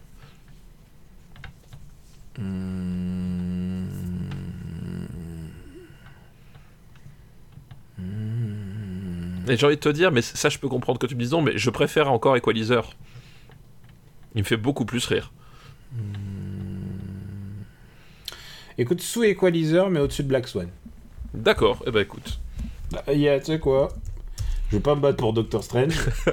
pour moi, c'est la BD qui gagne de toute manière. Hop là. Mais alors, c'est ce que j'avais envie de te dire, c'est que euh, en termes de, de BD Doctor Strange, t'as as quoi comme reco? Ah, euh, bah il y a un, un truc, euh, il y en a une. Alors attends, en français? Ouais, bah oui, oui, tant qu'à faire, ouais, autant s'adresser au plus grand. Alors, il y a, une, il y a un one-shot de, Bra- de Brian Kevogan. Ah, il est, il est sorti en français. Alors, écoute, voilà, voilà ma recommandation. C'est Doctor Strange, le serment. D'accord. Et bah, euh, ça, c'est vraiment très très bien. C'est dessiné par euh, Marcos Martin. C'est vraiment superbe. C'est vraiment extraordinaire. Et, euh, et Brian Kevogan, que tu connais, puisque euh, les gens qui ont, qui ont regardé Lost connaissent son nom, mais, mais c'est surtout le mec qui a créé Wave the Last Man, Saga. Ah oui, d'accord, oui, Et tu ouais. vois, c'est quand même un vrai gars de. C'est un gars important de la bande dessinée. Je pense que je voilà, ça, c'est- ça c'est je, re- je recommanderais, mais il n'y a pas si longtemps. euh, Il y a une nouvelle série de Doctor Strange qui a commencé qui s'appelle Doctor Strange. euh, alors, je sais pas s'il y a un nom au tome. Le tome, premier tome s'appelle Sorcier suprême de la galaxie. Et bah, euh, il est sorti il y a pas si longtemps et c'est dessiné par Jesus Saiz et c'est écrit par Mark Wade. Et bah, ça, c'est une nouvelle série qui est pas mal du tout. D'accord, tu eh ben, penses à. C'est pour, tes... c'est pour tes... ta fille? Non, bah, pas forcément, mais c'était voilà, c'était même, je pense, pour les gens aussi, parce que comme tu le disais, en fait, euh, Doctor Strange, c'est pas un, un personnage qui, est- qui était forcément ultra populaire en termes de, de, de grand public, tu vois, sur, dans les comics. Donc, euh, ouais, je pense que c'était, c'est bien d'avoir des pistes aussi pour ceux qui veulent, qui Bah veulent voilà, découvrir voilà, un peu ça, cet univers. ça, c'est mes deux recommandations les plus, pour les plus récentes. Mais sinon, Doctor Strange, bah, le mieux c'est de lire Stanley et, et Ditko quand même. Et ça, c'est re- ça ressort régulièrement. Je pense Oui, ça, ça ressort régulièrement. ouais, ça doit être disponible. Voilà, ça c'est pour mes, mes choix Doctor Strange. Et c'est vrai que c'est pas évident parce que tu sais, c'est comme Eternals. Beaucoup de gens me disent Eh, comment commencer Eternals? Bah, Je leur Ah, dis c'est compli- compliqué parce qu'en fait, En a- comics, c'est- compliqué parce que c'est spécial hein, quand même, euh, les comics Eternals. Hein, bah, le comics de, de Kirby, c'est très compliqué. Ouais, ouais, c'est super compliqué, ouais, je suis d'accord. Ouais. C'est pas, J'avais lu, mais- c'est pas super lisible. Non, Euh, non, c'est un peu chargé. Euh, mais mais c'est rigolo, hein, mais, mais même, euh, c'est ce que j'expliquais dans mon, dans mon article sur Slate où je, je faisais le review de Eternals. Je leur disais même, en considérant la carrière de Jack Kirby, c'est même pas le, c'est même pas le, c'est le lot tiers quoi. C'est vraiment le, c'est le moins bon de ce qu'il a fait. Euh, ça veut pas dire que c'est nul, hein, ça veut dire que c'est vraiment le moins, peut-être le moins intéressant.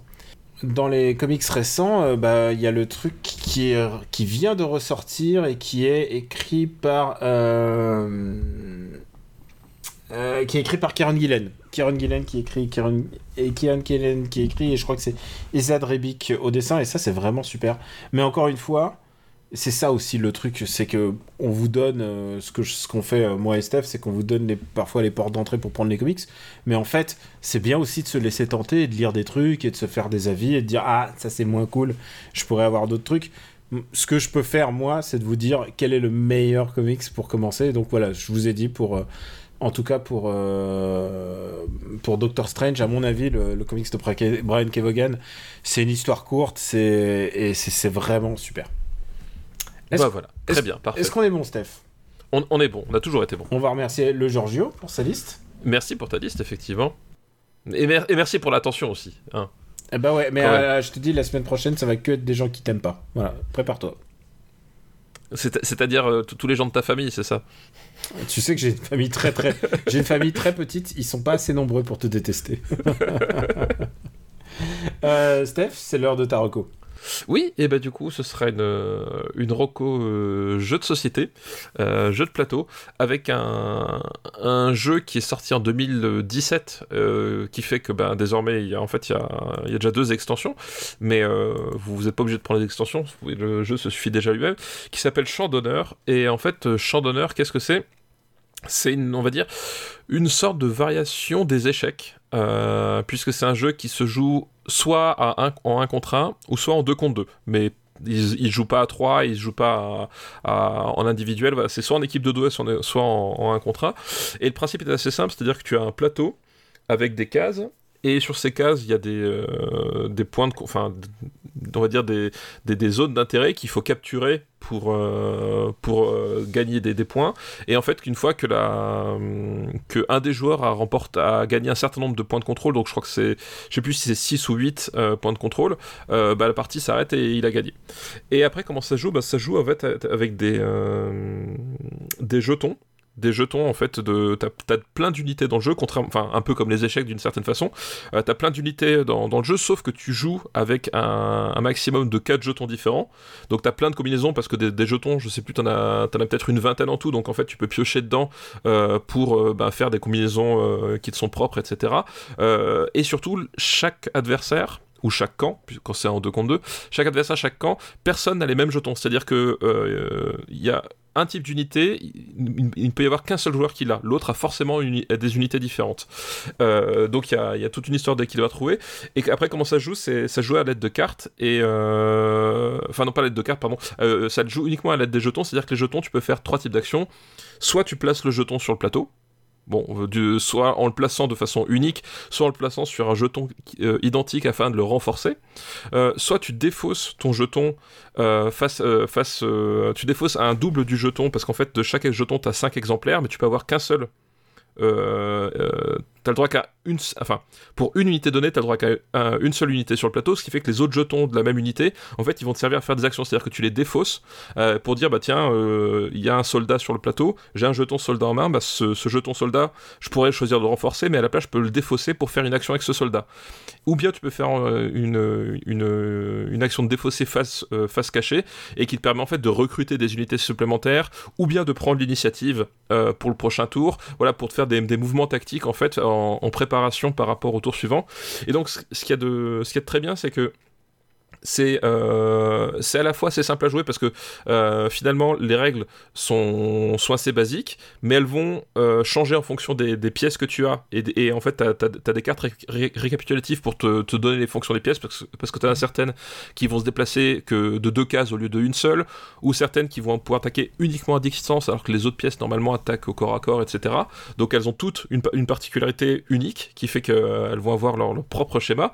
Et mais t'en as que 4 à gérer donc finalement ça rentre assez vite, même si tu les connais pas de base. Euh, et puis surtout, euh, comme tu, joues en défaussant des jetons identiques euh, devant toi, tu sais en fait, enfin, tu sais ce qu'a déjà joué l'adversaire et tu sais ce qu'il a potentiellement dans, sa main. C'est-à-dire que tu as, toute cette idée de dire, tiens, il a joué de cette façon-là, je sais que dans cette main, il, il, peut lui rester ça ou ça comme quoi jouer. Est-ce que moi, c'est plus. Voilà, tu vois, en termes de planification, il y a un truc qui est très intéressant. et en même temps, tu as un tout petit peu de hasard puisque euh, les, fameux jetons qui te permettent de jouer, bah, tu vas les piocher au pif, 3 euh, par 3 dans un sachet euh, opaque. Ce qui fait que tu peux te dire, bah tiens, je vais prévoir ça, ça, ça, mais en même temps, le hasard fait que tu vas pas piocher les bons jetons et tu vas revoir, revoir ta, stratégie à, la levée. Et je trouve qu'il y a un super équilibre justement entre le fait de bien connaître le jeu, qui forcément toujours un avantage, mais en même temps avec du hasard qui permet un peu de contrebalancer et qui ne détruit pas les stratégies euh, que tu peux mettre en place et un peu de prévision, c'est-à-dire que même si t'as si pas de stratégie en tête, si tu suis un peu le jeu de l'adversaire, tu peux te dire ah, tiens, je sais que ce coup-là, il pourra pas le faire avant je sais pas, 2-3 tours, ce qui fait que je peux en profiter à ce moment-là. Donc il y a vraiment euh, un truc très, très riche, je trouve, en termes de, système de jeu, et ça se joue vraiment très très bien, les pièces sont, sont vraiment magnifiques, et euh, c'est un, une bonne variation, c'est voilà, pour, pour les gens qui sont qui ont pas forcément de famille, ou qui savent pas forcément jouer à quel jeu à deux, parce que c'est toujours un peu le piège quand t'es que, que deux, parfois il y a des, des, jeux qui jouent à 4, 5, 6, et en fait t'as des règles spéciales pour deux, mais c'est pas génial à, à, deux, bah là c'est vraiment designé pour, euh, pour deux et, ça, et c'est super agréable et puis tu t'y reviens sans souci et comme je disais t'as as plein de pièces différentes t'as plein de combinaisons et donc tu peux euh, tu peux t'amuser voilà à faire à tester plein de combinaisons à tester les, pièces ou au contraire à revenir toujours vers la même parce que tu es à l'aise avec cette configuration enfin voilà il y a vraiment une, une richesse qui, qui, qui, se débloque au fur et à mesure des parties qui est vraiment très agréable quoi Écoute, j'ai pas tout compris, je t'avoue. Euh, mais tu sais que j'ai besoin de un peu plus de temps que toi pour euh, comprendre. Oui, il faut, faut, le voir quoi. Mais l'idée c'est que voilà, faut, imaginer ça comme, euh, comme une sorte d'échec où finalement tu vas, tu vas pouvoir déplacer les pions que si tu pioches un, double de ce pion dans un sac. Et ta, ta principale chose à faire, c'est t'assurer que les pièces que tu as envie de jouer, tu suffisamment de pions en avance pour pouvoir les, les, jouer comme tu veux, sinon tu vas te retrouver coincé et tu vas devoir attendre pour les jouer quoi. Alors, pour ma part, je vais recommander un film. Alors, on enregistre un peu en avance pour une fois, comme ça, ça va me permettre de, monter cet épisode à l'avance et aussi, euh, bah, du coup, de le proposer aux patriotes un peu, un peu à l'avance. Et on vous remercie de votre soutien sur patreon.com/slash RPU. T'as vu? Maintenant, je l'ai redit à la fin de l'épisode. Hein, tu vois, voilà, le, retour des bonnes vieilles habitudes. Et j'ai décidé d'être un petit peu à contre-courant parce que j'ai vu les critiques déchirer ce film. Et normalement, à l'heure où vous entendrez ce podcast, si vous l'entendez à jour de diffusion, eh bien, écoutez, euh, moi, j'ai, je crois que j'aime ce film en fait, et ça m'a pris un peu par surprise. Mais SOS euh, Fantôme, l'héritage, euh, qui s'appelle Ghostbusters Afterlife en, VO, et eh ben écoutez, ça m'a bien plu, alors que j'y allais sans aucune forme d'attente. Mais vraiment, genre vraiment, j'y allais en me disant que ça allait être de la daube. Et en fait, j'ai été assez satisfait parce que j'ai j'ai rien vu de ce que de toutes les merdes que Star Wars faisait, tu sais, c'est-à-dire dans les suites, c'est-à-dire ça essayait de nous de respecter le monde dans lequel on était, de nous raconter une histoire nouvelle avec des nouveaux personnages, avec des références euh, du passé, sans que ça soit forcément euh, trop trop poussif et des winks trop poussifs. Il y en a, il y en a, parce qu'il y a un moment, il y a forcément un gars qui va, qui va te dire who, who you gonna call? Et forcément, c'est inévitable. Mais il y a un truc avec euh, Ghostbusters Afterlife qui m'a vraiment marqué. Alors évidemment, je peux pas rentrer dedans. Pourquoi? Parce que ça serait un peu spoilé. Mais moi, en tout cas, ça a fonctionné à plein tube. Et la fin, j'étais assez ému en fait. J'étais plus ému que euh, bah, évidemment le Ghostbusters précédent. Mais qu'on a classé. Qu'on a classé. il est classé où déjà? Ah, il est pas classé très très haut. Euh, il s'appelait Ghostbusters tout seul, hein, tout, tout, court. Ouais. Si mes souvenirs sont exacts. Euh, euh, où est-ce qu'il est classé? Je, l'ai vu tout à l'heure quand on a scrollé. Voilà, il, a, il est entre Men in Black 3 et Tron l'héritage. Ah, c'est pas bien. 82e. C'est pas bien, c'est pas une bonne perf. Bah honnêtement, je trouve que c'est beaucoup mieux et surtout ça m'a il y a un truc qui m'a qui m'a happé. Alors évidemment, ça se fait déchirer par la critique et j'arrive pas à me l'expliquer parce que ça fait à peu près la même chose mais en bien que Star Wars 7, 8, 9 n'arrivait pas à faire en fait. Et d'ailleurs, il y a... pour, le coup, Star Wars, Star Wars 8, il fait pas du tout la même chose que Star Wars 7 et 9. Mais surtout, je pensais à Star Wars 7.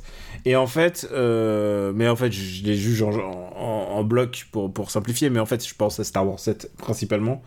Et, euh, et je pense en fait qu'il y a beaucoup de choses qu'on aurait dû retenir, que l'industrie aurait dû retenir de Star Wars 7 et qu'on n'a pas forcément, on n'a pas mesuré les conséquences de ce qu'on était en train de foutre avec euh, Star Wars 7 et que on va en avoir les répercussions euh, pendant des années.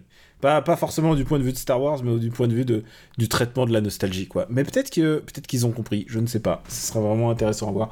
En tout cas, Ghostbusters Afterlife, pour une raison que je ne m'explique pas encore ou que je peux pas expliquer parce que sinon je spoil et eh bah ben, écoutez j'ai bien bien aimé ça m'a ça m'a ému parce que ça parle du ça parle du passé ça parle de euh, voilà enfin je peux voilà. Tu peux t'imaginer pourquoi ça m'a ça m'a ému. Si tu es au courant du projet euh, pas du tout. En ah fait, je... Bah, pas du tout. Bah, je, en fait, j'ai rien suivi parce que je t'avoue que moi, c'est pareil, j'en avais tellement rien à battre. Bah, il est pas très haut dans nos attentes, en fait. Non, il est très très, très bas. Et puis le, le, premier trailer. Euh, ah non, non, mais le premier trailer, il est horrible. Et il paraît que dans les derniers trailers, ça spoil carrément tout. Alors bon. Ah, et, du coup, j'ai pas, j'ai pas suivi. Euh, voilà, donc euh, je ne sais absolument pas de quoi ça parle. Si vaguement qu'il y a une histoire de, de, de transmission parce que, il, enfin, il retrouve la, la, la, bagnole de, de son oncle, de son grand oncle. Voilà, voilà, il retrouve la bagnole et tout ça, et en fait, ils, ils comprennent pourquoi ils sont là. Enfin voilà, c'est assez, euh, c'est moi ça m'a touché. Et, et peut-être qu'on se foutra de moi en disant ah, ah, ah c'est lui qui a aimé. Écoute, Euh, écoute, je prends le risque, je prends le risque d'aller contre-courant de la critique, mais moi, j'ai trouvé ça, j'ai- ça m'a. Il y a des moments où j'étais très très ému. Voilà. Peut-être, bah, écoute. peut-être toi, tu te moqueras simplement de moi. Oh, bah écoute, moi, je, je- je- est-ce que j'ai vraiment besoin de raison pour me moquer de toi, Daniel? Je suis pas sûr. Non, moi, je, Non, suis pas sûr non. du tout. Je, pense que t'as pas besoin de raison. Je pense que Et- tu et- te réveilles et tu, tu souris. et C'est tu ça. fais, Et, et- mais d'ailleurs, mon sport préféré, c'est justement ne pas aller voir les films comme ça. euh, je n'ai aucune bonne raison de les aimer ou de les détester, et je peux me moquer des gens, euh, voilà, en, en toute bonne foi, puisque j'ai pas lu le film, donc je sais pas si c'est bien ou pas bien. Donc euh, voilà, ça c'est un truc que j'aime bien faire. Prends garde à toi, le prochain épisode. Prends garde à toi. Steph, où peut-on te retrouver? Euh, bah écoute, on peut me retrouver dans, dans Octogone. Là, on, on va amorcer la dernière ligne droite puisqu'on est au mois de, au mois de novembre. Euh, voilà. Avant Euh, que vous novembre. sortez en tout en DVD, euh, en Blu-ray. C'est ça. Bah, Après, il y aura la Director's Cut. Voilà. Voilà. Donc, dans After Eight, parce qu'on on va commencer dans pas longtemps, sans doute, le, le marathon de fin d'année avec des rétrospectives. nos, nos- justement, nos, attentes des blockbusters. Qu'est-ce que ça a donné finalement Je pense voilà. qu'il faut au moins attendre Spider-Man. Bah, le problème, Spider-Man, c'est quoi? C'est le 16 décembre, c'est ça? 15 décembre, je crois. 15 décembre 15 ou 16, je sais plus. Euh, Peut-être, ouais. Oui, donc on, on attendra Spider-Man. Ouais, euh, il sort du le coup. 15 décembre en France, ouais. Euh, voilà, dans, dans le Growlcast. Euh, voilà, donc euh, euh, je l'avais déjà dit la dernière fois, mais je vais, euh, je vais bientôt être euh, à l'affiche du prochain hors-série de chez euh, HKcast, donc euh, spécial Ip Man, où euh, voilà, je vais défendre l'honneur de Donnie Yen et de Scott Atkins. Euh, et ça. Et ça, ça fait du bien euh, de, parler un peu de vrai cinéma pour une fois. Euh, ça me change hein, de, de ce qui se passe ici. Alors, euh, envoyez-nous des films français. Envoyez-nous des...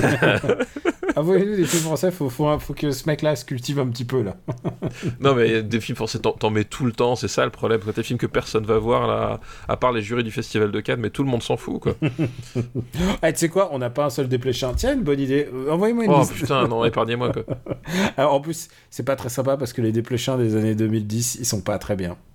Bah oui, non, je sais que c'est pas sympa, c'est pour ça que tu le fais. Il y en Parce a des quelqu'un hein, mais ils étaient avant. Alors, il y en a des biens. Je connaissais des, des gens qui disaient pareil, mais tu sais, euh, tu sais où ça nous a mené.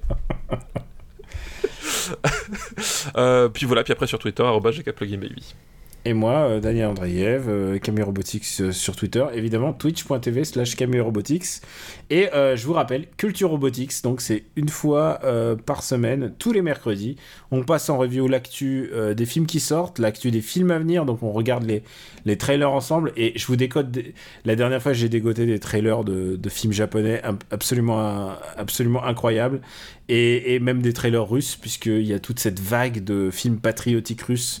Il y en a Ah, un mais qui- moi je, je kiffe. il y en a un qui s'appelle Pilote, et c'est l'histoire d'un pilote qui est russe, Ah, qui, se putain, trouve, qui se retrouve en ligne allemande avec que des Allemands qui parlent russe, c'est génial. Ah, mais moi, moi j'ai- un énorme kiff pour le blockbuster patriotique russe, euh, le néo-blockbuster patriotique Eh russe. il y a ben, des trucs, c'est. pilote, il coche toutes les cases, mon gars. Ah, c'est c'est juste, c'est dommage, il pourrait être pilote de tank. Oui, alors le- il y a des tanks, mais c'est les méchants qui les pilotent. Voilà, parce que le, le film de russe, le film de tank russe, c'est un, un sous-genre à part entière. Ah non, mais c'est oui, j'ai vu, il y a des trucs, genre ils font des méga drifts, on dirait. On, Ouais. on pourrait dire que c'est Stalingrad Tokyo Drift.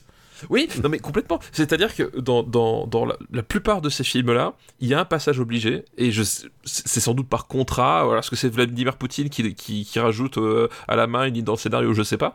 Mais il y a, il y a- il y a systématiquement un moment donné où il y a, où y a deux chars qui vont faire la course, et à un moment donné, un char qui va drifter au ralenti dans une flaque d'eau. Mais c'est genre, c'est le passage obligé. Quoi. Ils font tous Je ça. vois très bien, et ils les mettent dans le trailer.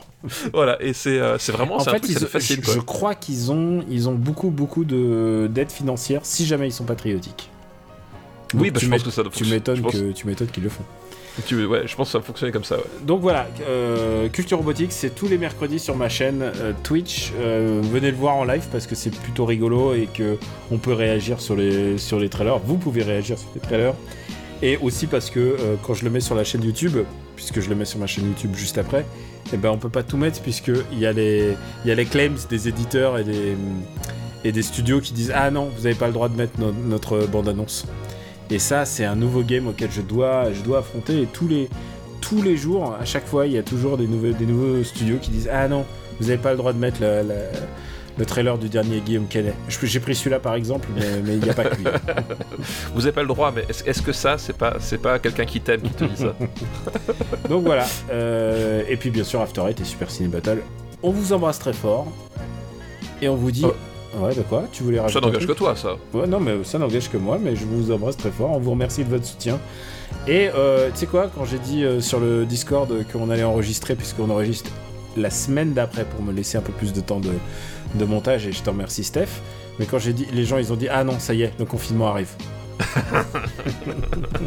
tu te souviens à l'époque, on en faisait un par semaine. Voilà. C'est ça, je me rappelle tout à fait. Parfois, je retombe sur la liste des, des épisodes qu'on avait fait, genre pour tomber pile sur l'épisode 100 pour le, C'est vrai. pour le changement de décennie. Et, changement de décennie, ouais. et je me dis, on était fous quoi. Genre, je- j'aurais pas eu l'énergie aujourd'hui. On, aurait, on a été précurseurs, surtout. Bah, C'était juste avant le confinement. Et juste avant que j'ai un gamin aussi, mon gars. On vous embrasse très fort et on vous dit à très très très bientôt. Ciao Ciao à tous, merci.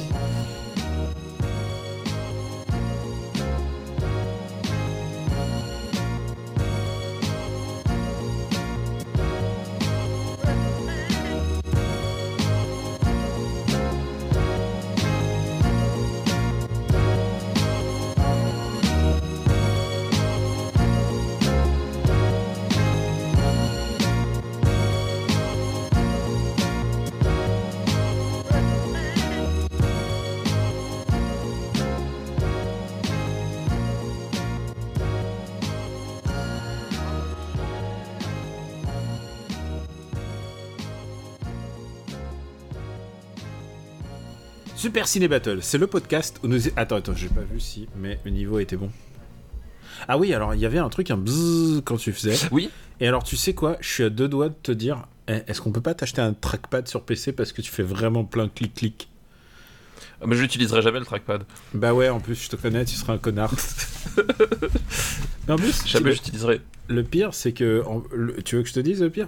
C'est que... euh, Ouais, tu l'utiliseras jamais en fait. Tu- Bah non, ça, c'est sûr, En ouais. plus c'est nerveux le clic-clic. Oui, c'est oui, c'est C'est tu, tu cliques pas sur des pages, tu juste, t'es juste, tu fais clic-clic. C'est c'est- c'est- c'est- c'est ça, c'est soit ça, soit je bouge la jambe en fait. Je, Tu peux pas bouger la jambe parce que ça, je- j'ai pas, j'ai pas ça au micro. je vais essayer. Tu veux pas, genre, taper un bout de bidoche, j'en sais rien. Eh, attends, mais, mais mes voisins, ils sont en train de jouer à un jeu vidéo, mais je vois pas lequel, quel c'est. C'est un jeu de voiture. Bah, c'est Forza, non? Non, c'est pas Forza. Je sais pas ce que c'est. Oh là, j'ai joué à GTA, putain. C'est- Oh, je te raconte même. eh, GTA vaut, vaut- vaut toutes les vannes qu'on lui fait. C'est sur 10, mec. Putain, c'est cher payé. C'est cher. C'est bien cher payé. Une production RPU.